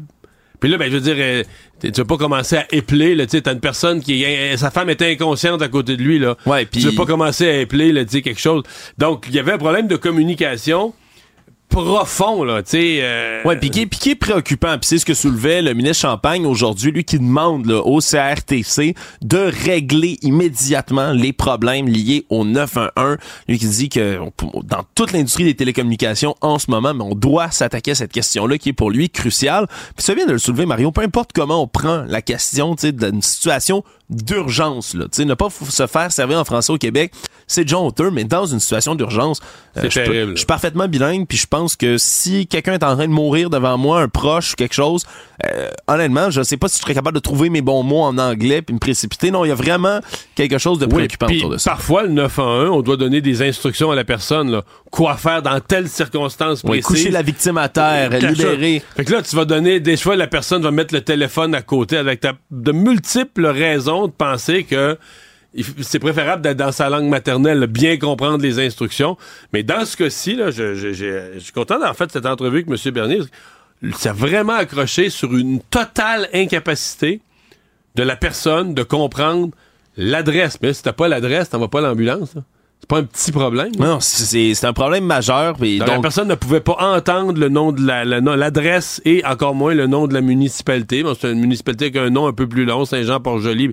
Si tu parles pas du tout français, tu t'es même pas capable de noter, là, de trouver la municipalité dont on parle. Non, donc c'est un problème assez majeur justement là, pour que le ministre Champagne s'en mêle aujourd'hui. Il s'est impatienté face au CRTC. On verra donc euh, la suite des choses par la suite. Savoir et comprendre, tout savoir en 24 minutes. Dans les affaires judiciaires, aujourd'hui, un cas euh, ce matin survenu tôt vers 9 h dans l'ouest de l'île de Montréal a fait beaucoup réagir. Une femme dans la trentaine qui s'engageait sur l'autoroute 20 à Montréal dit que lorsqu'elle est entrée sur l'autoroute, un homme qui conduisait un véhicule serait arrivé à sa hauteur, aurait dégainé une arme à feu et l'aurait pointé, ni plus ni moins qu'en direction de la femme, de décharger même l'arme à feu en question. Ouais, parce qu'il y a des trous qui ont passé bord en bord des, des vitres de l'auto. là. Bon, on parle de 3 à 4 coups de feu qui ont été tirés dans la petite Honda Civic grise que la dame conduisait. Deux des balles qui ont traversé le côté passager de la voiture, là, de par la vitre. Là. La femme par miracle, a pas été blessée du tout, a réussi à se sauver, prendre une sortie, mais elle a été traitée quand même là, pour un choc nerveux. On, pas. ouais, on se comprend dans cette situation-là. Et là, on a remorqué son véhicule pour que les experts là, de la police soient capables de passer tout ça au peigne fin pour essayer de trouver des indices sur ce qui s'est passé. On est en train d'éplucher aussi les caméras de surveillance du coin Mais toute la journée. On a du côté policier, comme on part sur deux grandes hypothèses. Hein? Oui, parce que dans, quand ça arrive, ce genre de situation-là, la première qui vient en tête, ben, c'est toujours celle de la rage au volant. Selon les informations qu'on a obtenues, la victime aurait mentionné qu'elle pensait que ce serait peut-être ça. Tu coupes une auto, tu t'en refais couper, puis soudainement, quelqu'un arrive avec un flingue, le braque. Ça peut sembler invraisemblable, mais c'est une des explications qui a pu être retenue. L'autre, mais c'est Ce qui était tout à fait normal. là. Si quelqu'un te coupe le chemin ou fait une fausse manœuvre, tu sors un fusil puis tu tires dans son auto, c'est dans l'ordre des choses euh, Je veux de dire, nos jours. honnêtement, c'est quelque chose que je m'inquiéterais beaucoup plus aux États-Unis qu'ici, mais apparemment, j'ai raison de m'inquiéter ici aussi à Montréal. Et l'autre hypothèse, par contre, qui a été qui pourrait être retenue, c'est celle d'un épisode de violence conjugale. Donc peut-être la théorie que cette dame, ce serait un conjoint ou un ex-conjoint qui serait venu pour tenter de lui lui faire du mal, ni plus ni moins, là, avec cette arme à feu là. Donc un cas, euh, un cas spécial là, de violence par arme à feu comme ça en pleine autoroute, en plein En fait, jour. qui finit vraiment bien parce que la personne aurait pu être blessée, aurait pu perdre le contrôle de son véhicule, aurait pu causer un accident, blesser d'autres gens. T'es quand même dans une vitesse d'autoroute. là. Un- une balle perdue. là. Tu traverses Ouais. les, les deux vitres, tu prends, tu prends l'auto dans la voie complètement à gauche. de Puis quelqu'un qui est pas concerné. Non, euh, vraiment, c'est une affaire parce que présentement, tout ce que t'as, c'est des vitres d'auto pétées. T'as aucune conséquence, euh, rien arrivé de dramatique, mais on a été plus que chanceux. Tout savoir en 24 minutes. L'autre dossier judiciaire surprenant du jour, euh, bien, ça a surpris des employés de la Société des alcools du Québec dans la ville de Québec ce matin, vers 7h50, qui ont contacté les autorités après être allés ouvrir un conteneur de bouteilles de vin, comme ils, il en arrive habituellement là, par camion.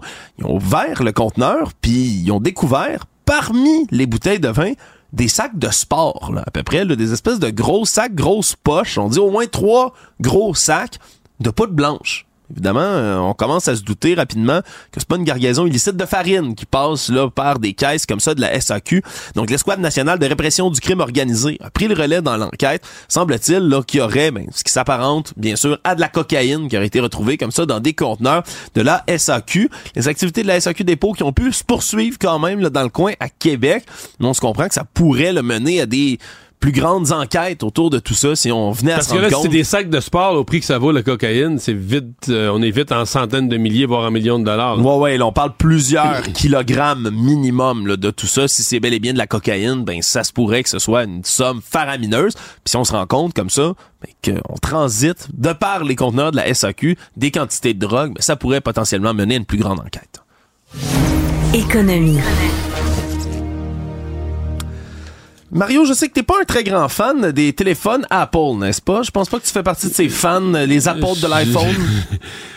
J'ai eu mon dernier appareil, mon seul et mon dernier appareil de la marque Apple. C'était le, le, le Apple euh, Nano. Là. Tu sais, t'as- tu sais, t'avais une petite roulette Ben avec oui. ton pouce, t'écoutais de la musique, là, puis tu changeais de chanson avec le ton pouce. iPod, là, les bons vieux iPod Nano. l'iPod Nano. Le petit était bleu, là, le petit bleu métallique, le tout petit. Là. Ben voilà, mais depuis... Ça fait quelques années. Ça fait quelques années et ceux qui avaient là en 2017 un iPhone modèle 5, 6 ou 7, eux ben pourraient toucher une bonne somme d'argent alors qu'on va entreprendre très bientôt une action collective de 150 millions de dollars ici au Québec contre la, le géant Apple et sa maison mère. Tout ça en raison ben, d'un problème de batterie bien connu maintenant. Puis on n'est pas les seuls au Québec, là, faut comprendre. Absolument, c'est ambitieux de se lancer en action collective con- contre une entreprise comme, Apple, mais quand on sait très exactement ce qui s'est passé, c'est un peu plus facile parce qu'aux États-Unis, on a réglé des poursuites pour des centaines de millions, 500 millions de dollars hors cours pour Mais c'est quoi, c'est une batterie qui se vidait trop vite? En gros, ce qui est arrivé, c'est qu'on a mis en ligne une fameuse mise à jour là, qui Ah, est mais je devenue très souviens. célèbre. Ma blonde a vécu ça. Elle La- s'est tellement chialé. Là. Puis là, la batterie se vidait. Après la mise à jour, la batterie se vidait à vitesse grand V. La mise à jour 10.2.21 de l'iOS qui, lorsque vous la téléchargiez à ce moment-là, mais c'est ça, ça venait scraper complètement la batterie en tant que telle. La batterie Ah, elle-même que était... je m'en souviens. la batterie était vieillissante. Puis là, comme tu mettais une plus grosse mise à jour, ben, ça faisait en sorte que la batterie se vidait en 30 secondes, c'était terminé. Puis les gens pouvaient même plus là, aller sur leur courriel, aller prendre leurs photos. Comme tu dis, tu, ta, ta copine l'a vécu, justement. Ça fait rager du monde. Mais sache que ben, elle va pouvoir participer à cette action collective. Si elle a gardé son sel, c'est ça que tu dis. Il faut, faut encore avoir l'appareil en main? Je sais pas exactement les Ou modalités des de tout preuves qu'on a eu l'appareil? je pense qu'il faut avoir des preuves, surtout qu'on l'a eu. On dit qu'à ce moment-là, là, 3,5 millions d'iPhones comme ceux-là étaient en circulation au Québec. On a calculé tout ça grâce aux courriels des identifiants Apple qui sont sur le territoire québécois. Donc, si vous faites partie de ces millions de personnes qui avaient un iPhone à cette époque-là, mais vous pouvez réclamer peut-être une partie de l'argent s'ils gagnent. Le monde. Nouveau rebondissement dans l'affaire du tir mortel sur le tournage du film Rust en 2021. L'acteur américain Alec Baldwin est de nouveau inculpé et accusé d'homicide involontaire. Puis si je dis à nouveau, ben c'est parce qu'il avait déjà été là acquitté, ou pas acquitté, plutôt on avait laissé... Ça avait tombé. là. Fait tomber les charges en avril dernier face à lui, là, qui étaient exactement les mêmes accusations d'homicide involontaire, mais à l'époque, l'accusation avait dit ça se peut qu'on revienne encore une fois avec des accusations par la suite. Vous n'êtes pas exonéré d'absolument tout. Et c'est ce qui semble survenir à ce point-ci. Je rappelle les faits. 21 octobre 2021, on tourne le Western Rust dans le, un espèce de ranch au Nouveau-Mexique. Et M. Baldwin pointe une arme qui est censée avoir des balles à blanc à l'intérieur et tire un véritable projectile à la place qui s'en va tuer la directrice de la photographie et blesse le réalisateur du film. là. Et à ce moment-là, ben, on avait enquêté à savoir comment ça se fait qu'une balle sur un tournage, une balle réelle peut se trouver dans une arme à Et feu. Même ça, j'avais compris à l'époque, c'est la personne responsable de l'approvisionnement en armes à feu sur- dans L'ar- le tournage. l'armurière du film. L'armurière qui avait le devoir de fournir, euh, oui, de la, de la poudre, là, quelque chose qui fait du bruit, mais qu'il n'y a pas de projectile qui part. Ouais, c'est des balles à blanc, mais, Mais là, euh, et c'est d'ailleurs cette dame-là, là, Anna Gutiérrez-Reed, est également, elle aussi, accusée Ouais. d'homicide involontaire Mais est-ce que dans cette affaire-là. est responsable? euh, Ben ça, ça, ça fait beaucoup jaser. Puis pour lui po- porter une nouvelle fois des accusations, ben la police semble avoir des preuves suffisantes pour le mettre en accusation. Lui qui, depuis le début, nie absolument tout, il risque quand même 18 mois de prison au bas mot pour cette histoire-là. Ça va être à surveiller. Résumer l'actualité en 24 minutes, c'est mission accomplie. Pendant que votre attention est centrée sur cette voix qui vous parle ici, ou encore là, tout près ici, Très loin là-bas, Ou même très, très loin. celle de Desjardins Entreprises est centrée sur plus de 400 000 entreprises partout autour de vous.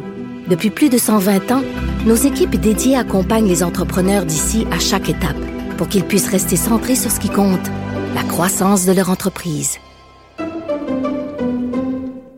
IGA est fier de présenter l'émission À vos affaires. Pour économiser sur votre panier d'épicerie, surveillez les offres et promotions de la circulaire disponible à IGA.net chaque semaine. IGA, vive la bouffe et les bonnes affaires.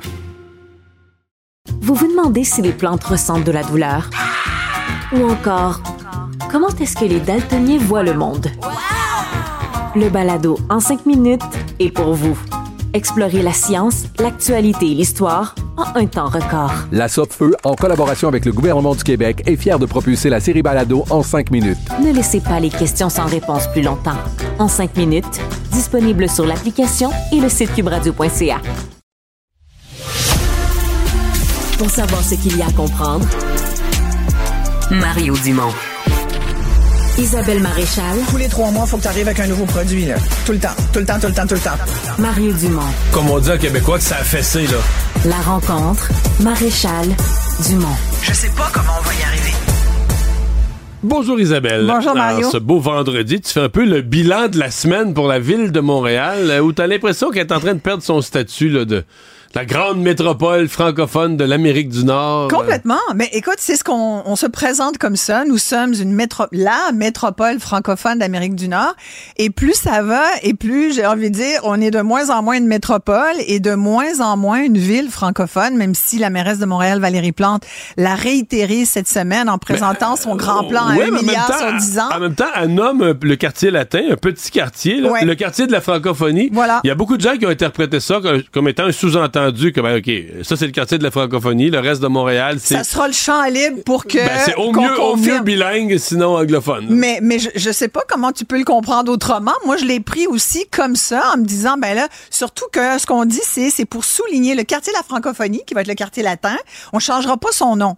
Euh, ce quartier-là, ça va rester le quartier latin, mais le quartier des spectacles, le quartier où où c'est de la culture, où là on va parler français, puis il va même y avoir une zone de 24 heures. Je sais pas comment les voisins, parce qu'il y a quand même du monde. hein. Tu sais, c'est Ville-Marie, là, c'est un arrondissement. Il y a des gens qui vivent là. Déjà que des fois les tintamarres du Mont-Royal, tout ça fait réagir les citoyens. Ça se peut que ça dérange certaines personnes d'avoir une zone de 24 heures où tu peux avoir des parties, du monde sous, euh, euh, du bruit. Jour et euh, nuit. Écoute, jour et nuit, je me dis pourquoi? C'est quoi ce- cette zone de 24 heures Ça a été lancé comme ça. Je fais une aparté parce que je me suis Pour relancer le centre-ville? Pour relancer le centre-ville, vous allez pouvoir y venir au jour de la nuit. Ça veut-tu dire que ça va être 24 heures aussi pour les stationnements, les parcomètres Parce qu'il y a des gens là qui euh, m'ont écrit cette semaine pour me dire avez-vous remarqué que maintenant au centre-ville, certaines rues, c'est jusqu'à 11 heures de soir, du soir oui, le mais ça, parcours? ça a été annoncé. Oui, ça va être Mais- annoncé, mais a- de là à le vivre, Oui, mais, mais, selon lui. Isabelle, Ouais. ce qui a été moins annoncé Ouais. et que quelqu'un m'a expliqué, ils ont aussi rallongé par le matin plus récemment. Donc, ils ont allongé deux heures le soir, le Ouais. jusqu'à 11 heures. Et c'est plus tôt le matin? 8 heures le matin. 8 heures le matin au lieu de 9? Ouais. Ouais. Ah non, mais écoute, de tout bord, tout côté, ça, ça on vient nous pomper, euh, Mario, qu'est-ce que tu veux? Ben Mais non, donc, ça, c'est pour, quand- c'est pour dynamiser le centre-ville Oui, ça, qu'ils c'est font pour ça. dynamiser. Mais pour dynamiser, donc, et nous dire, Valérie Plante a dit, on veut désigner le quartier latin comme le quartier de la francophonie pour souligner son rôle historique dans la perpétuation du fait français dans la métropole. Fait que ça, ça, je trouve c'est pire. On va dire, ah, fait que Montréal, ville francophone, en tout cas, historiquement, tu sais, c'est comme Bill 101. Tu la connais la tune Bill 101, Bill Ouais, ouais. 101? Tu sais, I used to speak French. My, my mother used to speak French. C'était une tune qui disait, qui dit finalement le français disparaît, puis ça va être l'anglais. Et j'ai déjà dans ma famille eu du Madonna hier là. Madonna hier a commencé son Sa grand-mère parlait français. Ça- elle dit, ouais, elle a dit exactement. Elle s'appelle euh, Louisa Chicone, mais il y a du Fortin. Et, et sa mère, sa, sa grand-mère était francophone apparemment. Et mais elle ne parle pas français. Il y a personne dans sa famille qui parle français. Elle sait dire bonjour. Puis c'est une américaine, Madonna. Tu comprends? Elle a grandi au Michigan. On y en veut pas. Mais c'est juste pour dire que je veux, je voudrais pas, moi, que mes petits-enfants, et je le rappelle, je suis bien fatigante avec ça auprès de mes filles, je le dis parce que mes filles sont bilingues, tant mieux, mais, mais, j'entends la tendance de, c'est tellement facile l'anglais, puis entre leurs amis, ça se parle euh, bilingue, et beaucoup de jeunes parlent bilingue, c'est comme une nouvelle, tu sais, au Québec, on parle bilingue, à Montréal, on parle bilingue, pas au Québec, pardon, je, je me corrige, à Montréal, on parle bilingue. Ça veut dire que tu parles du franc-anglais, puis c'est correct, puis c'est même très tendance. Puis et moi, j'avoue que là-dessus, je suis tout le temps l'espèce de fatigante qui dit on peut-tu parler français, s'il vous plaît. Et parce que je veux pas que mes petits enfants disent ah ma grand-mère a parlé français. Je veux pas qu'on devienne un souvenir historique, comme le dit. Là. C'est un- c'est un- on a la francophonie, ben c'est l'histoire, c'est du folklore. Tu sais, c'est c'est comme le sirop d'érable. Mais c'est ça fait vraiment la louisianisation, là. Ah, complètement. La Louisiane, là, t'as un quartier francophone, mais les gens parlent pas vraiment français. Es-tu mais déjà allé? à Non, à New Orleans, jamais allé. c'est New ma- Orleans, je vais- cherche-les, les gens qui parlent français. Ils parlent, ils parlent un certain... euh, il y a eu extrêmement... Mais c'est folklorique, ça s'adresse C'est très folklorique. Ça s'adresse aux touristes, là. Oui, oui, complètement, complètement. Et puis c'est... euh, non, et, et on veut pas ça chez nous. Et ce que je ne comprends pas, c'est qu'on a, tu sais, des fois, quand tu, tu lances un produit, là, ou, ou en marketing, qu'est-ce qu'on cherche? On, pour, pour vendre quelque chose, une idée, ouais. mais tu cherches ta valeur ajoutée, ta différenciation. C'est quoi la différenciation de Montréal puis du Québec? C'est quoi? Si c'est pas le fait français? Fait qu'au lieu d'en faire Des quelque rats, chose. il y en a à New York aussi, là. Des rats, il y en a à New York. tu sais, ça pourrait toujours être un cône orange aussi, une différenciation, mais il me semble que c'est moins vendeur. Ouais. Pendant longtemps, ça a été Montréal Vic Sexy. Ça, c'est vrai, c'est vrai, ça, par exemple, qu'on en a plus les autres. Ça, c'est une On vraie... en a plus les autres. Ouais, ça, Ah là-dessus, Ça je pense qu'on se Ça pourrait être aussi un gros signe de pièce parce qu'on paye pas mal aussi, mais ça, c'est autre chose. On, on, est- on cherche des, des, des espèces de slogans plo- positifs, des images positives. Tu te souviens qu'on a eu les lèvres? Les lèvres euh, d'une belle femme charnue. Montréal, la belle sexy. On avait cette pub-là à New York, t'en souviens-tu? Ah oui. Mon- euh, New York avait sa pomme de Big Apple. Montréal, Puis nous, on les avait de big lips, de big sexy lips. C'était pour attirer des touristes américains à Montréal en leur disant Hey, venez, venez nous voir parce que nous autres, c'est une ville sexy. Mais aujourd'hui, ça serait c'est quoi? C'est moi, j'aime le bienvenu, j'aime le bonjour. Quand tu arrives à l'aéroport, quand je vois un gros bonjour, là, ça me met de bonne humeur. Je me dis, oui, enfin, on a compris. C'est, t'arrives c'est pas bonjour, euh, bonjour, hi, hi, bonjour, souvent, de plus en plus. Ça, ça a le don de me le faire lever. Si tu veux me mettre de mauvaise humeur, dis-moi bonjour, hi. Je sors du magasin, Mario, je te jure. Je suis pas capable. Je suis pas capable. Puis c'est pas parce que, tu sais, je suis ouverte aux cultures, je suis ouverte à l'anglais. Euh, je, je- suis bilingue moi-même. Je, je- je peux travailler en anglais. Je l'ai fait d'ailleurs. J'ai été une des premières. Écoute, je suis la première reporter à Radio-Canada quand je travaillais au Montréal ce soir et au Téléjournal. J'avais demandé d'aller travailler à CBC.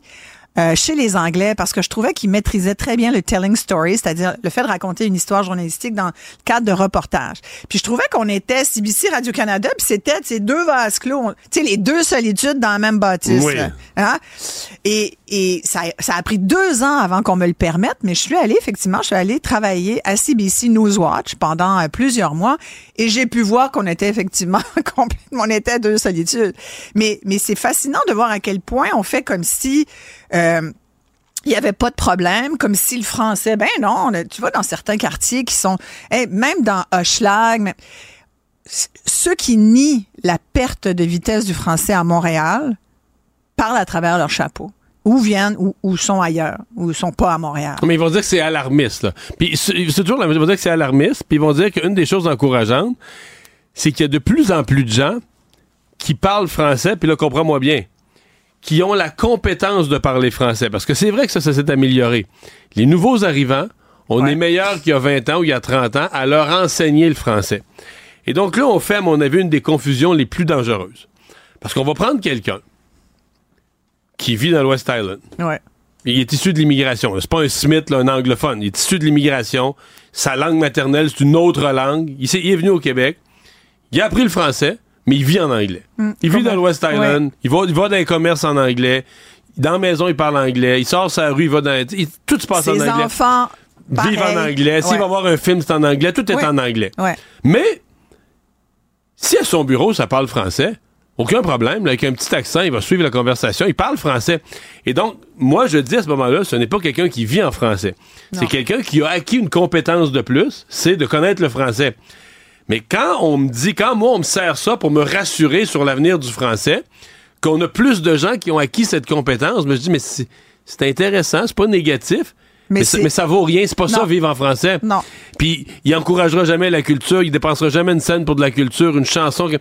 C'est comme, il- c'est la mort du français. là. C'est juste qu'il y a la compétence que, bon, vu qu'il vit au Québec, il a compris que faut- c'était- Hey, moi, je peux commander une cerveza là, quand je vais en Espagne Ben ou ouais. au Mexique, tu comprends? Est-ce que je pourrais travailler et vivre dans un pays euh, hispanophone? J'aimerais beaucoup maîtriser cette langue. Je la parlais mieux une certaine époque parce que je pratiquais plus, mais, mais euh, en ce moment, non. Alors, c'est la différence à faire. Et tu parles, tu fais référence donc au- à la langue parlée au travail. Et moi, je pense que ça passe beaucoup. Euh, là, tu fais référence aussi à l'immigration et tout, mais ça passe beaucoup par par le travail. Et donc, si on veut que les nouveaux arrivants parlent notre langue, puis mais il faut il faut d'abord avant tout nous-mêmes. Puis ça, c'est pour ça qu'aujourd'hui, je voulais pas tellement te parler des immigrants, mais plus te parler des, De des francophones euh, du Québec, puis surtout de la grande région de Montréal, du monde de la rive sud, de la rive nord, parce que tu vas à Laval.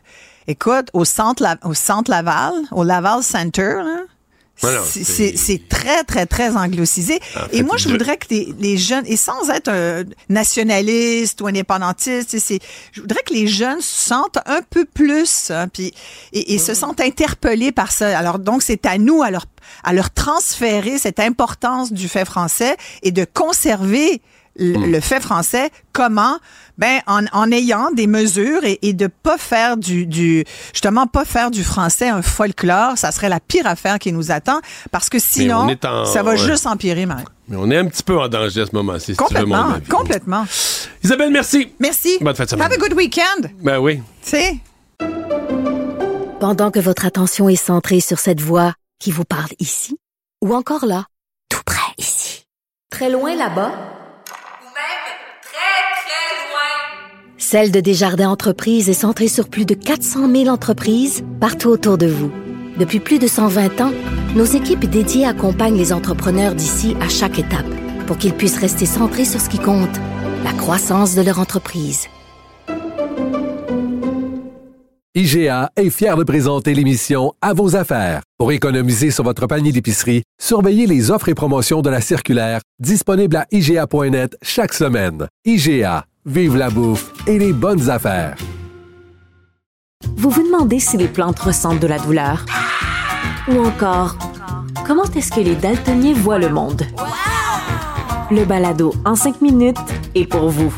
Explorez la science, l'actualité et l'histoire en un temps record. La Feu, en collaboration avec le gouvernement du Québec, est fière de propulser la série Balado en cinq minutes. Ne laissez pas les questions sans réponse plus longtemps. En cinq minutes, disponible sur l'application et le site cubradio.ca. Le problème n'est pas là. Francis Gosselin, Ça sonne comme une arnaque. J'ai-tu une bonne logique, moi, là? Mario Dumont. Dis pas que c'est pour faire plus d'argent. La rencontre. Gosselin, Dumont, Dumont. Bonjour, Francis. Salut Mario. Alors, tu veux commenter cet arrêt des travaux euh, sur les, les terrains de l'usine où doit se construire justement l'usine Nordvolt? Parce que trois personnes et un petit organisme environnemental ont réussi à avoir une injonction.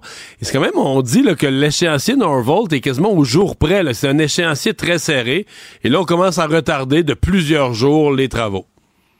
En fait, juste pour préciser, Mario, on fait une demande d'injonction et c'est Nordvolt qui a demandé à ce que les travaux soient remis à mardi parce qu'ils ont reçu tellement de documentation euh, de la part de cet organisme, le Centre québécois du droit de l'environnement, euh, qu'ils n'ont pas eu le temps d'analyser tous les documents et ils veulent donc euh, le, cabinet d'avocats, le Fasken Martineau, qui a été retenu par Nordvolt, va avoir le temps de voir les documents. Donc, jusqu'à mardi, on n'entendra rien pour l'instant. Donc, la demande d'injonction va être entendue mardi.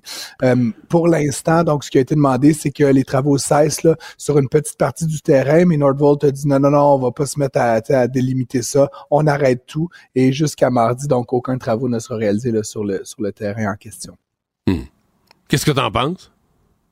Ben, tu sais, c'est drôle parce que, bon, là, on en a parlé un peu hier, là, fait que, tu sais, je vais pas te refaire le même spiel que, qu'on a fait à l'émission hier, mais ce que je pense, c'est que, tu sais, qu'on compare ça un petit peu avec le développement immobilier, cette espèce de syndrome étrange du pas dans ma cour, des consultations publiques où 12 euh, résidents viennent euh, bloquer des projets domiciliaires. Tu sais, il y, a cette espèce de syndrome, puis je me demande si, euh, bon, là, on verra ce que les juges décident, puis comment ça se, ça se termine dans ce cas-ci spécifique, mais je pense que de manière plus générale, Mario, il y a il y a une opportunité au Québec. Puis pour le gouvernement Legault, le petit, c'est peut-être un peu moins sexy là, que des chèques de 500 dollars, mais d'avoir une vraie réflexion sur la réglementation qui encadre la mise en place des grands chantiers au Québec. Parce que comme tu le dis, un petit organisme puis trois citoyens qui sont capables de bloquer un projet de 7 milliards qui est annoncé depuis presque un an, euh, qui va créer 4 000, 5 000, 6 000 emplois, euh, tout ça parce qu'ils veulent sauver euh, des, des, animaux qui étaient pas là il y a 10 ans, parce que, comme on l'a dit hier à l'émission, il y a pas très longtemps, c'était encore euh, des usines là où ils fabriquaient des armements. On faisait des bombes, quasiment.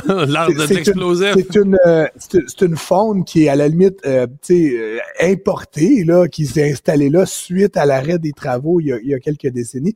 Donc, encore une fois, je trouve ça un petit peu étrange. Puis, c'est vraiment une prise d'otage, là, d'une certaine manière. Ils auraient pu déposer ces documents-là, ils auraient pu intenter des, des, des poursuites il y a six mois quand ça a été annoncé. Là, ils attendent que les travaux aient débuté, comme tu le dis, avec un échéancier hyper serré. C'est ça va carrément se traduire en plusieurs millions de coûts additionnels euh, et pour le gouvernement et pour l'entreprise. Donc franchement, comme je le dis, je ne vais pas statuer sur l'aspect juridique de la chose, mais je trouve qu'en matière de stratégie, du point de vue économique, le gouvernement Legault devrait euh, trouver une façon de d'arrêter puis de faire en sorte que hmm. des choses comme ça ne se reproduisent plus dans le, dans le futur. Ouais, mais si tu lis un journal comme Le Devoir, t'as l'impression que c'est une dictature, puis que non, mais ça n'a pas de beauté. Qu'est-ce qui se passe à Nordvolt? Ce serait comme une, énorme absurdité qui serait en train d'arriver, puis que des, des Gaulois courageux essayent euh, à leur corps défendant d'empêcher l'horreur d'arriver, en tout cas.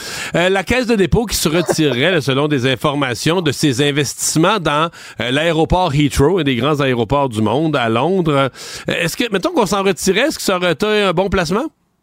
Un excellent placement. Mario, on a investi un milliard de dollars il y a quelques années, six ou sept ans de mémoire. Et euh, selon les livres de la caisse aujourd'hui, ils estiment que ce placement-là vaut entre 1 et 1,5 milliard. Parce que dans le fond, tu le sais, c'est pas une société cotée en bourse, donc tu ne sais pas exactement la valeur. Mais il y a eu une transaction qui a été faite euh, récemment. le groupe euh, espagnol Ferrovial qui, s'est retiré, donc qui a vendu ses parts.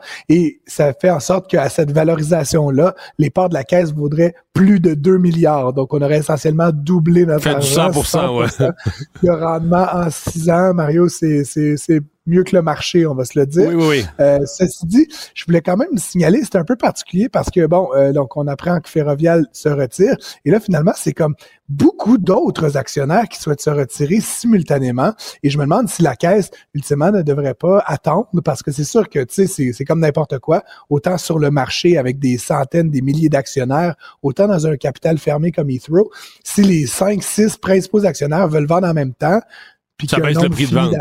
ben ça baisse le prix. Fait qu'ultimement, essaye de pas vendre en même temps que tous les autres pour essayer de maximiser la valeur de ton placement. Mais je pense que tout le monde réalise que Heathrow s'est beaucoup apprécié, surtout suite à la pandémie, et que c'est comme un peu le bon temps de passer à la caisse, euh, de, de, passer au cash, comme on dit. Fait que euh, la caisse a, hmm. saisi cette opportunité-là peut-être pour se, se départir des 12 là, qui possèdent de l'aéroport d'Heathrow euh, à Londres. C'est vrai, quand on, je suis allé une couple de fois, là, quand on passe à l'aéroport d'Heathrow, euh, on marche dans, dans les couloirs de l'aéroport de Detroit, on dit, nous, les Québécois, on est propriétaires de ça à 12 Quand même, non, c'est pas pire. exiger un passe-droit à la douane. Ah, ouais, ah, je sais pas, faudrait, ouais, faudrait que je sois pas optimiste que ça marcherait. 12% d'ici. euh, Oui. Euh, un responsable de la Fed aux États-Unis là, qui s'exprime sur toute cette... Parce qu'il y a eu un gros optimisme là, sur les baisses d'impôts aux États-Unis, qu'on aurait peut-être six baisses d'impôts là, durant, euh, à partir du printemps jusqu'à Noël, là, durant l'année 2024. Euh, Est-ce qu'on refroidit un petit peu, là? Ben, c'est clair que c'était un petit peu enthousiaste. Moi, Mario, ce que j'avais entendu, puis tu sais, plusieurs balados que j'ai écoutés pendant les fêtes, on parlait de 3 à 6 baisses au courant de l'année 2024. Euh, c'est une, une responsable, là, la présidente de la Fed de San Francisco, Mary Daly, euh, qui, euh, qui, qui indique là, que finalement, calmez-vous peut-être un peu le pompon. Là. Il est trop tôt pour parler de ça. En même temps, est-ce qu'il est trop tôt pour parler de baisse? Même s'il ne survenait qu'en 2025, il n'est pas trop tôt pour On a en le droit d'en parler. parler, mais- on a le droit d'en parler, on a le droit d'espérer qu'elle survienne pour stimuler l'économie à nouveau, pour que évidemment les gens à taux variable ou les gens qui veulent acheter des propriétés soient plus en, en mesure de, de le faire. Puis évidemment, en même temps, Mario, ce qu'on a vu aujourd'hui, je sais pas si tu as suivi un peu ton Oui, portefeuille. la, bou- la bourse est partie depuis, depuis ce midi, la Ben, bourse est partie folle en après-midi, là, hein? C'est pas une grosse hausse, Non, ultimement, mais- dans la journée, mais ça reste que ça fait quelques jours consécutifs où la performance est plutôt bonne. Et donc, ce qui est intéressant, c'est que là, le S&P, l'indice euh, principal aux États-Unis, le S&P 500, euh, un peu conduit par les titres technologiques et possiblement par un enthousiasme autour des taux d'intérêt, a atteint son record qu'il avait atteint euh, à, à pareille date, là, un petit peu à mi-2022. Et donc, on est revenu au niveau le plus haut, un petit peu en dessous de 5 000 là, pour ces, ces Hmm. Mais le- 500 titres-là. les espoirs de l'intelligence artificielle, je sais pas si c'est une ballonne qui va se dégonfler, mais on disait en 2023, c'est l'année de l'intelligence artificielle. Mais tu vois, en 2024, j'ai vu aujourd'hui, tu sais, tous les titres là, qui sont liés à des chips, les fabrications de microchips, là, les puces là, qui sont essentielles, euh, ça, ça, ça marche en fou. Donc, l'intelligence artificielle te laisse... Puis peut-être que c'est vrai aussi, peut-être que c'est la vraie révolution économique, peut-être que c'est vraiment ça, là. hein. Oui, oui. Puis, tu sais, euh, évidemment, Mario, on en a parlé l'année dernière. Je t'en ai reparlé en début d'année, mais il y a ce groupe de sept actions parmi les 500 du S&P 500, les Fab 7, là, les sept. C'est Nvidia, c'est Apple, c'est Google, c'est Tesla. Ils sont Et- la et écoute, locomotive dans- de, de dans tout le les reste. cinq derniers jours, Nvidia, dont tu parlais, qui fabrique ses puces, a pris 9 là, dans les cinq Ouais. derniers jours. Et juste aujourd'hui, 4% C'est eux qui continuent à pousser C'est le lui marché. qui tire le reste. Hey, merci, Francis. une fin à ça. Bye bye, Bon, bonne fin de semaine. Pendant que votre attention est centrée sur cette voix qui vous parle ici, ou encore là, tout près ici, très loin là-bas, Ou même très, très loin. Celle de Desjardins Entreprises est centrée sur plus de 400 000 entreprises partout autour de vous. Depuis plus de 120 ans, nos équipes dédiées accompagnent les entrepreneurs d'ici à chaque étape pour qu'ils puissent rester centrés sur ce qui compte, la croissance de leur entreprise. IGA est fier de présenter l'émission À vos affaires. Pour économiser sur votre panier d'épicerie, surveillez les offres et promotions de la circulaire disponible à IGA.net chaque semaine. IGA, vive la bouffe et les bonnes affaires. Vous vous demandez si les plantes ressentent de la douleur? Ou encore, comment est-ce que les daltoniens voient le monde? Le balado en cinq minutes est pour vous. Explorez la science, l'actualité et l'histoire en un temps record. La Feu, en collaboration avec le gouvernement du Québec, est fière de propulser la série Balado en cinq minutes. Ne laissez pas les questions sans réponse plus longtemps. En cinq minutes, disponible sur l'application et le site cubradio.ca. de parler des mères comme ça. Il se mêle pas de ses affaires. Il cherche à obtenir des votes conservateurs du Québec, puis en arrache pour ça. Puis c'est comme ça qu'il voudrait euh, prendre la place de Trudeau. Alors, les propos controversés du chef du Parti conservateur du Canada, Pierre Poilievre, vous venez de l'entendre, font encore beaucoup réagir aujourd'hui. Emmanuel Latraverse, Mario Dumont et Gaétan Barrette sont avec nous. Le Parti conservateur au Québec est aux alentours de 22% Gaétan, je commence avec toi. Tu es notre euh, analyste vedette du vendredi. Est-ce que euh, le Parti conservateur va faire des gains en traitant les maires de Québec et de Montréal d'incompétents ou pas du tout? On vient de l'entendre par un vox pop qu'on vient de faire, hein, c'est toujours Oui. très, très, très, très près de la réalité. Puis la dame qui, à la fin, a, a dit il vise son électorat conservateur, c'est exactement ça. Les gains qu'il va faire sont marginaux. Mais ce n'est que ça qu'il cherche, Pierre Poilievre au Québec. Il sait bien qu'il ne va pas balayer le Québec, là. Mais il veut consolider euh, un temps soit peu sa position, aller chercher peut-être un ou deux sièges, et il prend le risque, euh, peut-être d'avoir l'effet contraire, parce qu'au bout de la ligne, sa sortie était mauvaise. Mais il s'adresse à sa clientèle, c'est un pari qu'il fait. Je pense que probablement qu'il va le perdre, par exemple. Emmanuel, es-tu d'accord avec ça? Oui, ben c'est sûr que c'est un pari euh, risqué parce que c'est une façon de faire de la politique qui est pas dans les dans les habitudes et dans la culture québécoise. Ceci étant dit, nous on analyse ça sous le schème de la joute politique, Monsieur Poiliev qui s'attaque aux maires qui ont un statut particulier au Québec. Moi, connaissant la, la bête, là, je pense que c'est sous un autre angle qu'il faut euh, qu'il faut voir ça. Monsieur Poiliev, son pain et son beurre, sa forme de, de populisme là, euh, c'est c'est un populisme contre les élites qui contrôlent, qui prétendent avoir toujours raison dans comment on doit gérer une ville, etc.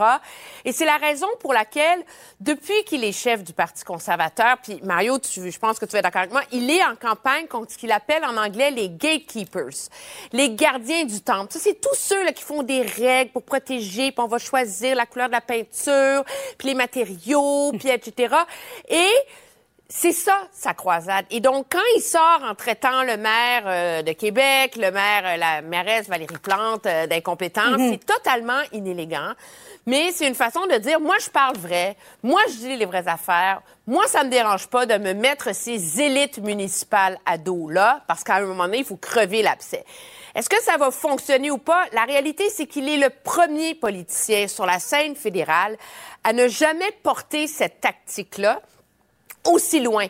Donc, pour l'instant, tout le monde est un peu mystifié. On voit que ça finit par fonctionner au Canada. Est-ce que le Québec va embarquer? Moi, je pense qu'il est beaucoup trop tôt pour, euh, pour se prononcer là-dessus. Mais Mario, dans le fond, il n'a pas touché à une corde sensible des Québécois, cette espèce de, de lourdeur de la bureaucratie au sein des villes? Ben, plus on parle à des experts, plus on se rend compte que sur le fond, il, il touche à des faits, Mhm. hein, sur le plan des chiffres. là, la construction n'a pas été là. il- donc, il touche quelque chose de sensible. C'est pas ça qui est en cause. C'est pas ça qui est en cause. C'est est-ce qu'il faut être mal poli pour faire valoir ses points? Moi, je réponds non. Gaétan, est-ce qu'on est trop ou plus sévère parce qu'il s'agit de Pierre Poliev? Non, parce que lui, il, sait ce qu'il fait. Ça ne le dérange pas qu'on le critique. Lui, il est dans une optique, parlez-en bien, parlez-en mal, mais parlez-en, il va atteindre sa cible. Je suis d'accord avec euh, Emmanuel.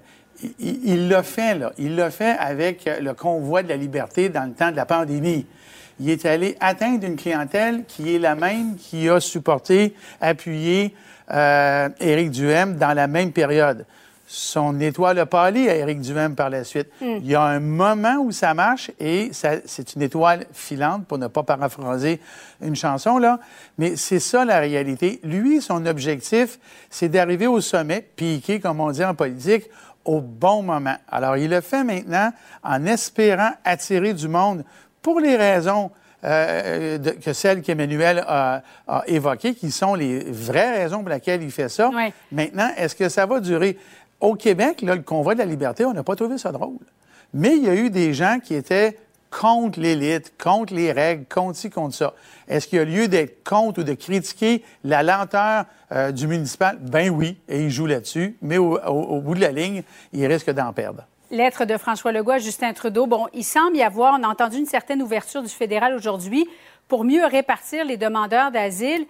Emmanuel, pourquoi c'est aussi compliqué de répartir équitablement les demandeurs d'asile? On a vu les dernières données, là, 45 de tous les demandeurs d'asile en 2023 sont venus au Québec, sont arrivés au Québec. Oui, mais c'est parce qu'à partir du moment où tu fermes le chemin Roxham, les demandeurs d'asile, ils arrivent de deux façons. hein. Ils arrivent en avion, puis les plus grosses plaques de vols internationaux au Canada, euh, qui ne passent pas par les États-Unis, c'est quoi? C'est Montréal et Toronto. Alors, c'est Montréal et Toronto qui casquent et qui encaissent euh, le coût de tout ça.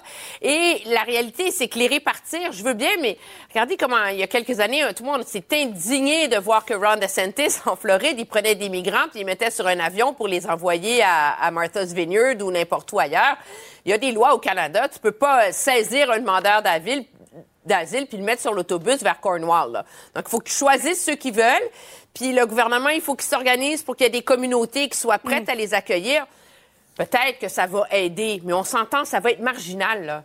Quand on est rendu qu'il y a 22 000 demandeurs d'asile juste du Mexique cette année à Montréal, Mais ça dit qu'il y a des façons beaucoup plus efficaces d'agir, mais le gouvernement tarde à le faire parce que ça sera un aveu d'échec de sa propre politique sur les visas face au Mexique. Marion, en terminant, lorsque on entend aujourd'hui M. Leblanc dire oui, oui, on, on va se forcer, là, on va essayer de mieux les répartir à travers les, les différentes provinces canadiennes, y crois-tu? Oui, mais dans l'équipe de M. Trudeau, il y avait un mot d'ordre. là. Euh, Dominique Leblanc, Pablo Rodriguez, Mhm. Justin Trudeau lui-même. On a montré d'ouverture envers le Québec. Est-ce que j'y crois? Bah, c'est mieux ça que le contraire. Moi, je trouve qu'ils ont eu la bonne approche. Ils ont, ils ont reconnu que François Legault avait mis le doigt sur des, des vrais bobos et qu'il était prêt à collaborer pour régler ça. Mes attentes sont limitées, mais j'aime mieux cette, cette réaction-là que l'inverse. Au retour, faire voter les profs à 2 heures du matin, est-ce que ça a du bon sens?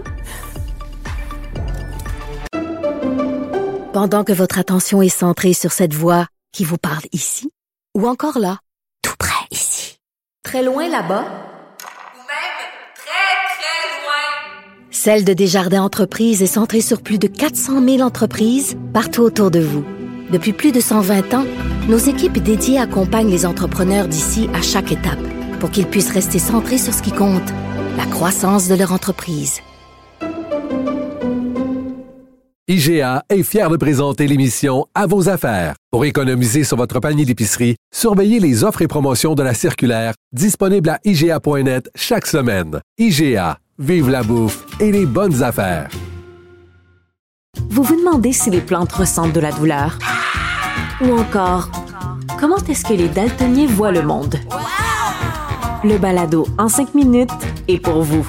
Explorez la science, l'actualité et l'histoire en un temps record. La Feu, en collaboration avec le gouvernement du Québec, est fière de propulser la série Balado en cinq minutes. Ne laissez pas les questions sans réponse plus longtemps.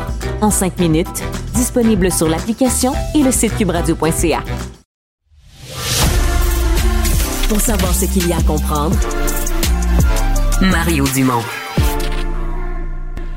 Alexandre, on avance dans les finales de la Ligue nationale de football, de la NFL aux États-Unis. Et pour une deuxième fin de semaine de suite, les Bills de Buffalo doivent faire appel à des partisans pour pelleter.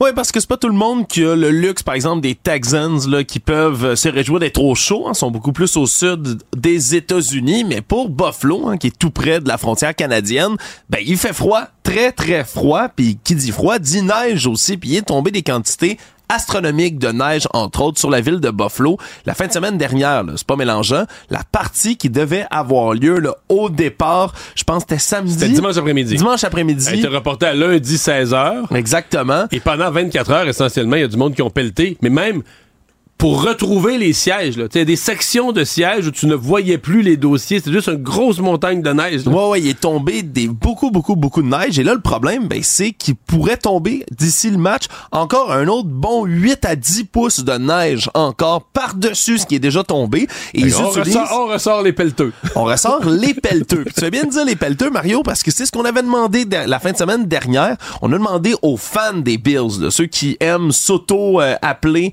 la, la Bills Mafia, la mafia des Bills, de venir prêter main forte, d'amener leur pelle, puis de venir aider. Parce que pour ce qui est là des employés du stade, on n'est pas assez nombreux pour être capable de nettoyer là, ceux qui ont jamais vu un stade Mais en fait, de même football. avec des, la semaine passée, même avec des centaines de partisans, ils n'ont pas réussi à tout faire. Il y a des sections où les gens allaient s'asseoir puis marchaient dans la neige. Ils n'ont pas réussi. à- Le match s'est joué puis il restait certaines sections où la neige n'avait pas été complètement. Il y en avait enlevé, mais pas complètement. Et là, on a demandé encore une fois à ces gens-là de venir aider. On paye quand même 20 dollars de l'heure pour les gens qui viennent se présenter puis faire ça.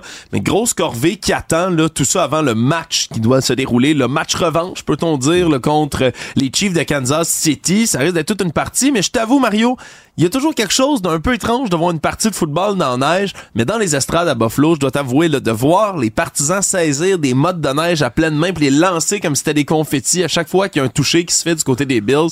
Moi, je trouve Ouais. ça assez ahurissant. Merci. Ça avait, son, euh, ça avait son petit charme. Oui, voilà. Donc, on va devoir quand même là, se préparer à faire face à tout un match là, sous la neige encore. Jean-François Barry, dans quelques instants, va nous en parler davantage. La différence, c'est que les Chiefs de Kansas City jouent quand même dans une ville. Ils ont joué leur match, il faisait super froid la semaine passée. Ah Donc, c'est pas une équipe qui est complètement perdue dans le froid, là, comme par exemple Miami, eux, quand ils sont arrivés à Kansas City, sont pas mal moins habitués.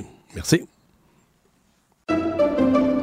Pendant que votre attention est centrée sur cette voix qui vous parle ici, ou encore là, tout près ici, très loin là-bas, Ou même très, très loin. Celle de Desjardins Entreprises est centrée sur plus de 400 000 entreprises partout autour de vous. Depuis plus de 120 ans, nos équipes dédiées accompagnent les entrepreneurs d'ici à chaque étape pour qu'ils puissent rester centrés sur ce qui compte, la croissance de leur entreprise. IGA est fier de présenter l'émission À vos affaires. Pour économiser sur votre panier d'épicerie, surveillez les offres et promotions de la circulaire disponible à IGA.net chaque semaine. IGA, vive la bouffe et les bonnes affaires. Vous vous demandez si les plantes ressentent de la douleur? Ou encore, comment est-ce que les daltoniens voient le monde? Le balado en cinq minutes est pour vous. Explorez la science, l'actualité et l'histoire en un temps record. La Feu, en collaboration avec le gouvernement du Québec, est fière de propulser la série Balado en cinq minutes. Ne laissez pas les questions sans réponse plus longtemps. En cinq minutes, disponible sur l'application et le site cubradio.ca. Mario Dumont. Une feuille de route impressionnante. Un curriculum vitae aussi long que le pont de la Confédération. Curriculum vitae aussi long que le pont de la Confédération. Alors, les travaux préparatoires, abattage d'arbres, etc., ont cessé au moins jusqu'à mardi parce qu'il y a un petit groupe pro-environnement qui veut savoir pourquoi Québec avait bloqué euh, le, projet domiciliaire pour mieux protéger les milieux humides, alors qu'aujourd'hui, Québec autorise au même endroit la construction d'une méga-usine. Je veux vous entendre là-dessus. D'abord, Gaétan. La question est légitime, euh, mais c'est la, la, réponse va être juridique. Là. Alors, c'est là qu'on voit effectivement tout le débat qui peut euh, s'en suivre lorsqu'une décision est prise sans avoir tout couvert. Alors là, on est obligé d'aller à la Cour. On a fait valoir des arguments purement légaux. Et évidemment, les deux parties vont s'opposer. Est-ce qu'on va freiner le développement économique Mm. pour simplement euh, ce genre de raison-là ou non? Il y a un enjeu là quand même. Au bout de la ligne, là, euh, si jamais ça ne se résout pas favorablement euh, en faveur de notre vote, pour des raisons qui seraient certainement justifiables dans, selon l'angle légal, ben, c'est peut-être un investissement qui va aller ailleurs. On a souvent l'impression qu'au Québec, c'est donc difficile de faire des, des, des projets d'envergure. On va écouter là-dessus Michel Leblanc de la Chambre de commerce Montréal métropolitain. On va payer un coût énorme, réputationnel, si, quand des investisseurs veulent investir ici, sur des terrains zonés industriels, dans une stratégie soutenue par les gouvernements, puis à la fin, on bloque. Ça n'a pas de sens. Je le dis, c'est absurde. Es-tu d'accord avec ça, Mario? Mille fois. Il y a mille fois raison. Des terrains industriels. Puis tu sais, un terrain industriel, on faisait des, on faisait des armes, des explosifs, et on a fait de la peinture sur ce terrain industriel. Tu sais, un terrain industriel, une fois que tu l'utilises pas, moi, vous enseigner quelque chose. Moi, j'ai eu une ferme, là, si t'arrêtes de cultiver ta ferme, là, mais il va pousser des arbres, puis il va se faire de la swamp, puis dans la swamp, à un moment donné, un oiseau va venir pondre, puis, tu sais, la nature reprend ses droits. Mais ce terrain-là est resté zoné industriel. Alors là, trois personnes, puis un petit groupe environnemental viennent arrêter un investissement de 7 milliards. Ça n'a toujours pas de saint bon sens. Puis, euh, si ces gens-là, sincèrement, pensaient qu'ils s'étaient établis là, là, des espèces rares, des choses, des arbres d'une valeur écologique extraordinaire. Il fallait qu'ils s'en occupent avant, en 2019, 2021, qu'ils aillent faire enlever le zonage. Je dirais, hey, hey, monsieur Legault, faites-nous un parc national avec ça. Vous pouvez pas garder quelque chose d'aussi précieux avec un statut industriel. Là, là, nos, nos représentants économiques du Québec se sont promenés avec leur petite valise, puis chercher des entrepreneurs. Puis là, ils ont montré, regardez ça au Québec, on a des beaux grands terrains industriels. Quelqu'un vient investir, vient s'établir chez nous. Puis là, il dit, ah, peut-être tu pourrais pas. Puis finalement, tu te ramasses devant un tribunal. Sincèrement, c'est, c'est loufoque, cette affaire-là. Je suis tellement frustré, là. c'est, comme, l'histoire de la rainette faux, faux grillon, puis de la, puis de la couleuvre euh, de l'échangeur turco, mais sur une autre échelle, là, parce que là, c'est à cause du petit Benicio, je pense. Là, c'est un petit oiseau là, qu'on a vu trois fois dans cette zone-là pour son nid. Euh, moi, je partage un peu l'opinion euh, de Mario. En plus, Northvolt offre des mesures compensatoires. Donc, tu sais, une entreprise qui fait son possible pour se comporter comme un, un, bon citoyen corporatif. À un moment donné, euh, je veux bien, puis la raison pour laquelle Ottawa a dit oui à Northvolt puis pas au développement domiciliaire est très simple. Là. Ça s'appelle le cash, ça s'appelle les milliards, ça s'appelle un cellulier. Puis des fois, les gouvernements, ils font ces arbitrages-là. Euh, c'est à ça que ça sert un gouvernement, Hmm. c'est de les faire, ces arbitrages-là. Une décision Julie, pour, les, pour les gens comme moi qui viennent de régions, moi, Oui. j'ai été élevé à la TUC, comme les gens le savent, région de ressources naturelles et d'une catégorie d'usines. La biodiversité, là, ça ne tient pas sur un seul terrain. Elle n'est pas si biodiversité que ça, là. Alors là, on se roule un petit peu à terre quand on regarde ça parce que, oui, c'est un terrain industriel contaminé et tout, et tout, et tout. Là, à un moment donné, il faut en revenir. Là. Hmm. Bon, je veux vous entendre euh, parce que le temps file sur les profs. Montréal accepté de justesse 52% Laval rejeté à 68% Mais Mario, est-ce que ça a du bon sens de faire voter les profs à 2 heures du matin? J'ai parlé à un prof tantôt ici à Cube. là. C'est sûr qu'ils sont. euh, les profs trouvent ça pas de bon sens. On aurait dû laisser probablement le vote ouvert. Mais là, ils nous disent, ben là, c'est ça la procédure. Nos, procédures sont ainsi prévues. Fait qu'écoutez, il y a des. Le prof à qui je parlais, lui, il s'est assis là à 17 heures pour participer à l'Assemblée. Il est resté jusqu'à 1 heure du matin. Donc, il est resté 8 heures en Assemblée. Puis à un moment donné, lui, il enseignait à matin. Mais non, mais il enseignait à matin, il est allé se coucher, puis il a perdu son droit de vote. Tu sais, c'est- Il y a des questionnements à sa démocratie fait syndicale à la fin de tout cet exercice-là. Là. Emmanuel? Ben non, mais c'est complètement démentiel. là. Qui a déjà survécu à une rencontre sur Zoom de 9 heures de temps? Là? Je veux dire, à un moment donné, je ne comprends pas qu'on ne mette pas en place des mesures pour que le plus grand nombre puisse voter. C'est supposé être ça, la démocratie. Et là, on met en place des mesures pour restreindre l'accès au vote. Et ça, ben, c'est malheureux parce que c'est la crédibilité des votes qui est remise en question. Gaétan Barrette, Mario Dumont, Emmanuel Latraverse. Merci à vous trois. Bonne soirée. Au revoir. Pendant que votre attention est centrée sur cette voix qui vous parle ici, ou encore là, tout près ici, très loin là-bas, Celle de Desjardins Entreprises est centrée sur plus de 400 000 entreprises partout autour de vous. Depuis plus de 120 ans, nos équipes dédiées accompagnent les entrepreneurs d'ici à chaque étape pour qu'ils puissent rester centrés sur ce qui compte, la croissance de leur entreprise. IGA est fier de présenter l'émission À vos affaires. Pour économiser sur votre panier d'épicerie, surveillez les offres et promotions de la circulaire disponible à IGA.net chaque semaine. IGA, vive la bouffe et les bonnes affaires. Vous vous demandez si les plantes ressentent de la douleur? Ou encore, comment est-ce que les daltoniens voient le monde? Le balado en cinq minutes est pour vous. Explorez la science, l'actualité et l'histoire en un temps record. La Feu, en collaboration avec le gouvernement du Québec, est fière de propulser la série Balado en cinq minutes. Ne laissez pas les questions sans réponse plus longtemps. En cinq minutes, disponible sur l'application et le site cubradio.ca. Probablement capable de vous battre à n'importe quel jeu de société, Mario Dumont. Tout en débattant des enjeux de société. société.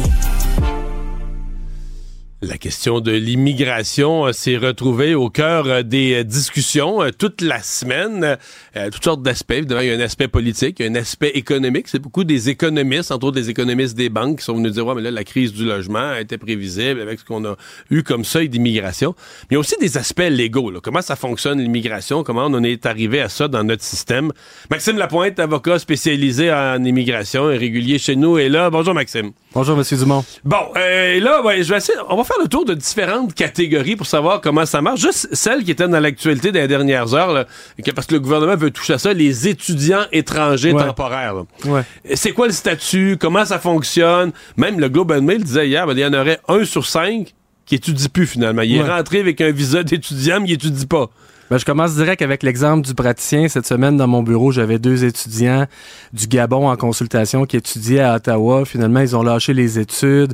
Le permis d'études expirait au mois de juillet. On a 90 jours pour rétablir un statut. On l'a pas fait. Bref, six mois plus tard, on consulte un avocat pour dire je veux rétablir mon statut. Mais eux, ils sont devenus illégaux techniquement. Exactement. Ils ont- présentement, Donc- ils n'ont plus de statut. Donc, il n'y a pas beaucoup de marge de manœuvre à l'immigration. Et là, on me dit, ah, ben là, j'ai un ami qui a réussi avec un avocat à faire une lettre puis rétablir tout ça. Bref, il y a beaucoup de fausses conceptions. Là, donc, euh, on a besoin d'un grand ménage en immigration. Allons-y tranquillement avec les étudiants étrangers. Donc, il y a trois étapes. La première étape, c'est une lettre d'admission de l'école. Ça, l'école, évidemment, ils vont en donner à tout le monde des lettres d'admission parce qu'ils veulent collecter les frais d'étudiants étrangers. Parce qu'on va se le dire, c'est devenu pour les universités qui sont toutes cassées comme des clous, aux étudiants étrangers, ils chargent la totale. Ils chargent la grosse facture. Fait que pour eux, c'est payant. C'est ça. Puis ils n'ont pas de quota de lettres. Donc, ils en donnent à tout le monde, collectent un frais d'ouverture de dossier. Ensuite, on fait une demande au Québec et le Québec va émettre un certificat d'acceptation du Québec pour étudiants en regardant finalement pas grand-chose. hein. La souveraineté du Québec en matière d'immigration est plus petite qu'on peut le penser. Pour les étudiants étrangers, le Québec est entre une étape fédérale, puis une admission d'une école, finalement.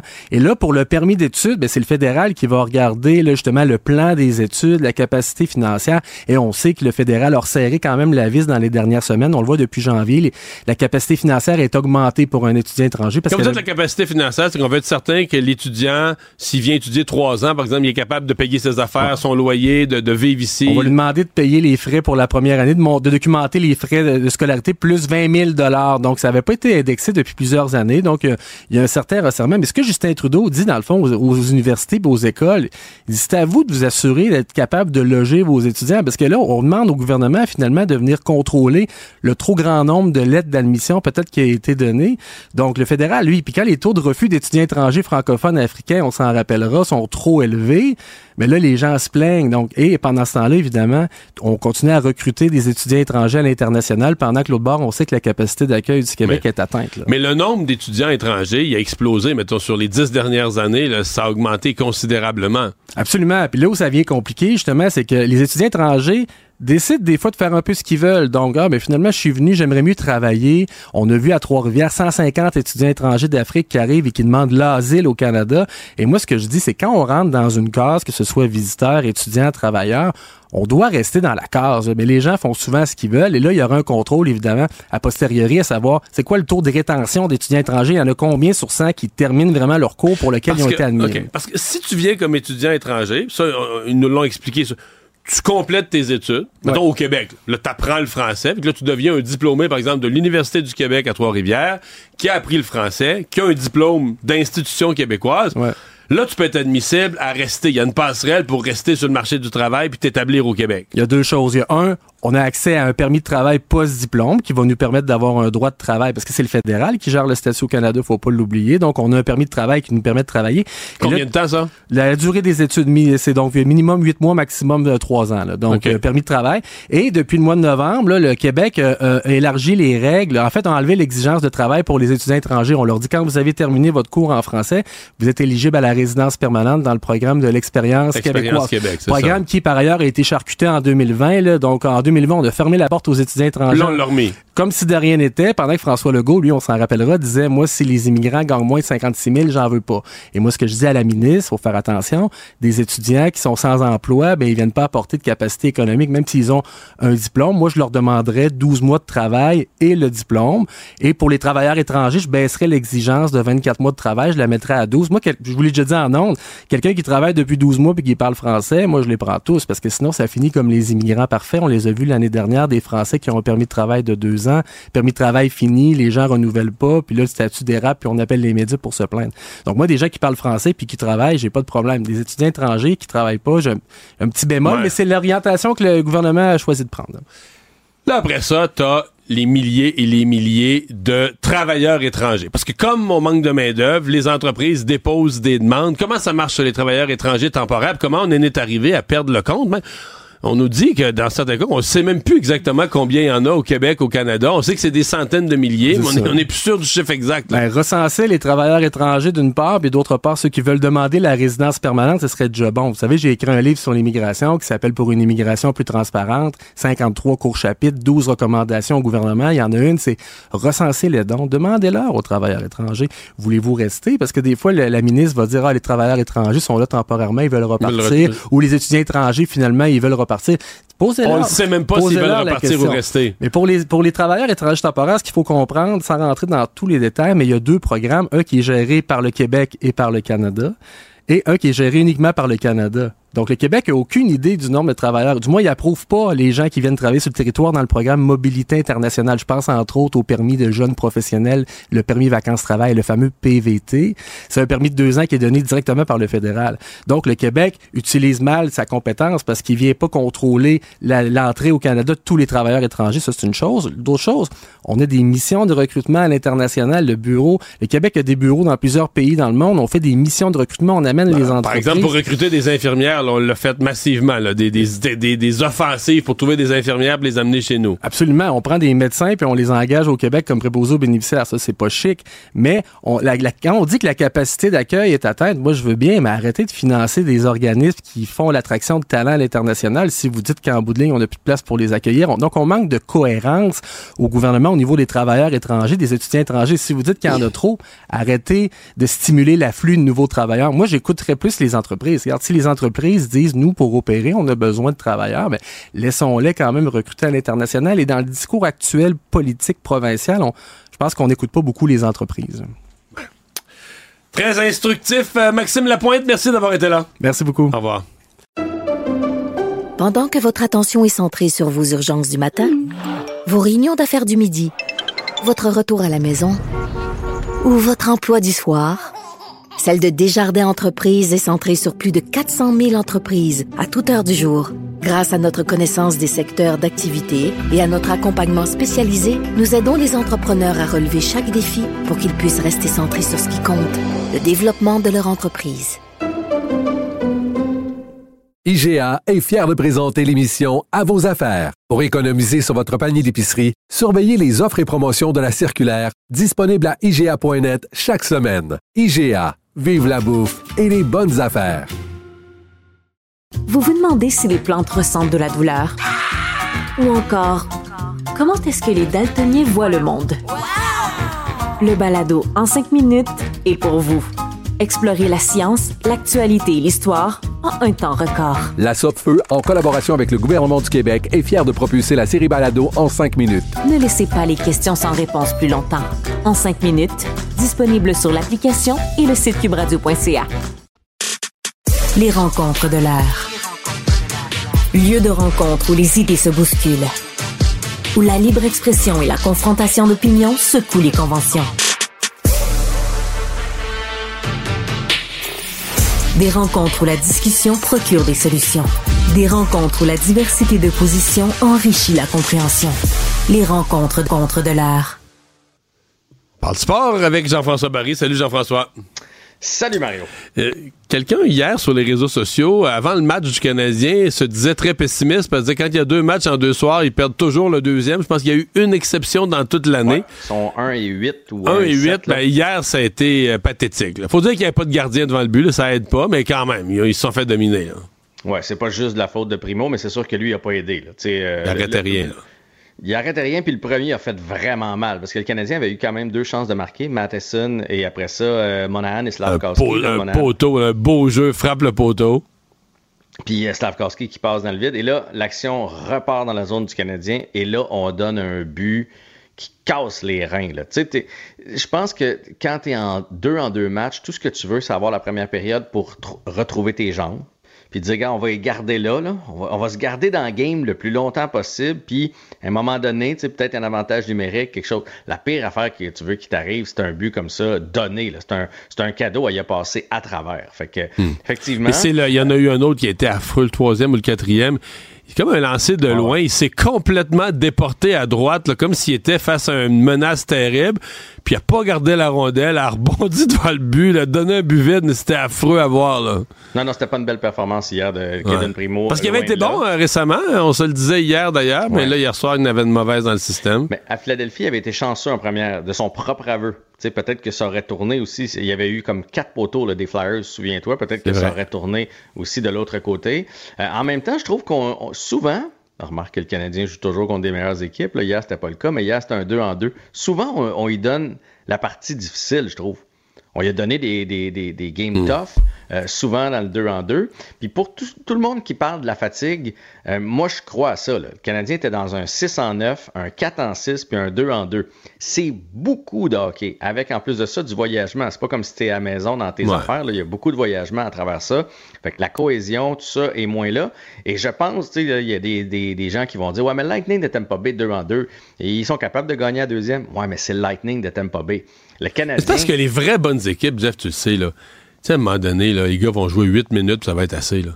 Ils se traînent les pieds un peu, ils se reposent, là, là, puis à un moment donné, ils ont besoin d'un but, ils le font. Tu sais, c'est pas. Le Canadien n'a pas ça. là. Le Canadien, il faut qu'il joue 60 grosses minutes le ventre à terre. Oui, puis c'est toujours à l'arraché avec le Canadien. Tu regardez les derniers matchs, là, même si on a gagné, c'est par un but tout le temps. Fait que ça, ça veut dire que tu toujours euh, la pédale au plancher. Euh, tu peux pas dire à un moment donné, une partie, mettons, tu, tu mènes 4 à 1, là, envoie Pezzetta. Vas-y, on va t'en donner des minutes, on va reposer Suzuki, puis Caulfield, puis Monahan, tout ça. Fait que c'est toujours l'effort, l'effort, l'effort, l'effort. Euh, jamais ils peuvent jouer une game de 8 minutes puis l'emporter. Fait qu'à un moment donné, ben l'effort, ça brûle plus Ouais, que si ça. tu te fies sur ton talent. Fait que le jour où Demain- le va avoir une puissance, Ouais. on va peut-être en gagner des deux en deux. Et demain? Hey, demain, euh, demain c'est les Bruins. fait que euh, c'est rien pour se reposer. C'est à Boston en plus de ça. Là. Ouais. Un gros défi. Ça regarde mal en petit pépère. Et c'est une fin de semaine de football, évidemment. Quatre matchs, là, on avance dans les finales de la, de la NFL. Et des bons matchs en fin de semaine. Là. Ben, en fait, il n'y a que des bons matchs, à Ouais. mon avis, en fin de semaine. là. Ça commence demain avec les deux qui ont eu des laissés-passer, donc les deux euh, qui ont euh, terminé premier de l'Association nationale et américaine, donc les Packers contre les 49ers. Je pense pas que les Packers peuvent refaire le coup, parce que là, ils s'attaquent à plus gros, mais ils sont surprenants Ouais, quand ouais, même. Ils sont inspirés, ils ont un jeune corps merveilleux, mais moi aussi, je suis un peu comme toi. Tu sais, C'est comme on, on l'a vu souvent, là, des équipes Cendrillon dans les wild cards là, la semaine passée, puis là, ils arrivent la semaine suivante, puis là, ben l'histoire, le, le carrosse de Cendrillon Ouais. Perd son que- nom. là. C'est parce que là, ils affrontent la meilleure équipe. En plus de Ouais. ça, eux autres sont reposés. Les 49ers ont eu une semaine de congé. En fait, si j'avais une surprise, ça serait peut-être l'autre. Est-ce que tu penses que les Texans peuvent aller surprendre les Ravens? Non. Euh, non, tu penses pas non plus. Hein? Non. Tu penses que les Non. deux favoris Ben, vont s'en aller là. En fait, main? ma seule réserve, c'est que moi, j'achète l'idée qu'il y a des nouveaux Ravens, puis euh, Lamar Jackson, puis que là, c'est pas pareil, puis que c'est plus mature. Mais c'est certain que si tu te fies aux performances des Ravens en série des dernières années, c'est toujours incroyable. Tu, ne les reconnais plus. On dirait que quand ils arrivent en série, ils se mettent une pression, ils s'effoirent. Euh, Lamar Jackson fait des de bêtises, il donne le, le ballon, il donne une interception à des moments cruciaux. Mais on dirait que ça arrivera pas cette année. On dirait qu'ils sont comme déterminés. Il y a comme une coche, là. Ben, ça se pourrait bien, là, mais j'ai pas dit qu'ils allaient gagner. Là. Logiquement, les Ravens les 49ers, c'est une main dans le dos. Mais si, si Hmm. peut-être, peut-être que CJ Stroud peut faire de la magie. Et dimanche, on va avoir deux duels. là. Je veux qu'on se garde du temps. Tempa contre euh, euh, Détroit. Euh, ça, c'est un match qui risque d'être euh, fort serré. Mon, mon, euh, mon cœur va du côté des, euh, des Lions. Je sais pas Même chose. Moi, je pense qu'ils vont gagner aussi. Euh, je sais pas. je pense que c'était facile. Les Eagles, c'était tellement nul, tellement amorphe. Ouais. C'était facile pour Tampa Bay. Mais à mon avis, c'est c'est Détroit pour celle-là. Puis Détroit, ils jouent avec une énergie vraiment. Tu sais, ils ont un coach qui est un super motivateur. Puis sont, incroyable, hein. ah ouais, ils sont craqués, là, solides. Là. Ah non, on les aime bien. Et le match le plus intéressant, à mon avis, c'est Kansas City contre les Bills parce qu'il y a de l'historique. là. Tu sais, Souviens-toi du match d'il y a deux ans qui s'était terminé en prolongation. On a même changé la règle après ça pour que les deux équipes touchent au ballon. Cette année, les Bills ont battu Kansas City sur un hors-jeu. C'est là où Patrick Mahomes a pété les plombs puis il a dit que c'était la pire décision qu'il avait jamais vue dans l'univers. Et là, donc, tu as, un, un match euh, revanche et c'est du côté de Buffalo cette fois-là. Fait qu'à mon avis, c'est la partie du- de la fin de semaine. Hmm. Je- La défensive des Chiefs est impressionnante. Mais on dirait que ça, à un moment donné, ça va être le tour des Bills. Peut-être, hein? À un moment donné, que ça pourrait devenir... euh, pourrait être leur tour. Écoute, Mario, j'ai comme des deux ce qui se passe. problème de son. Euh, merci Jean-François. Bonne fin de semaine. On s'arrête.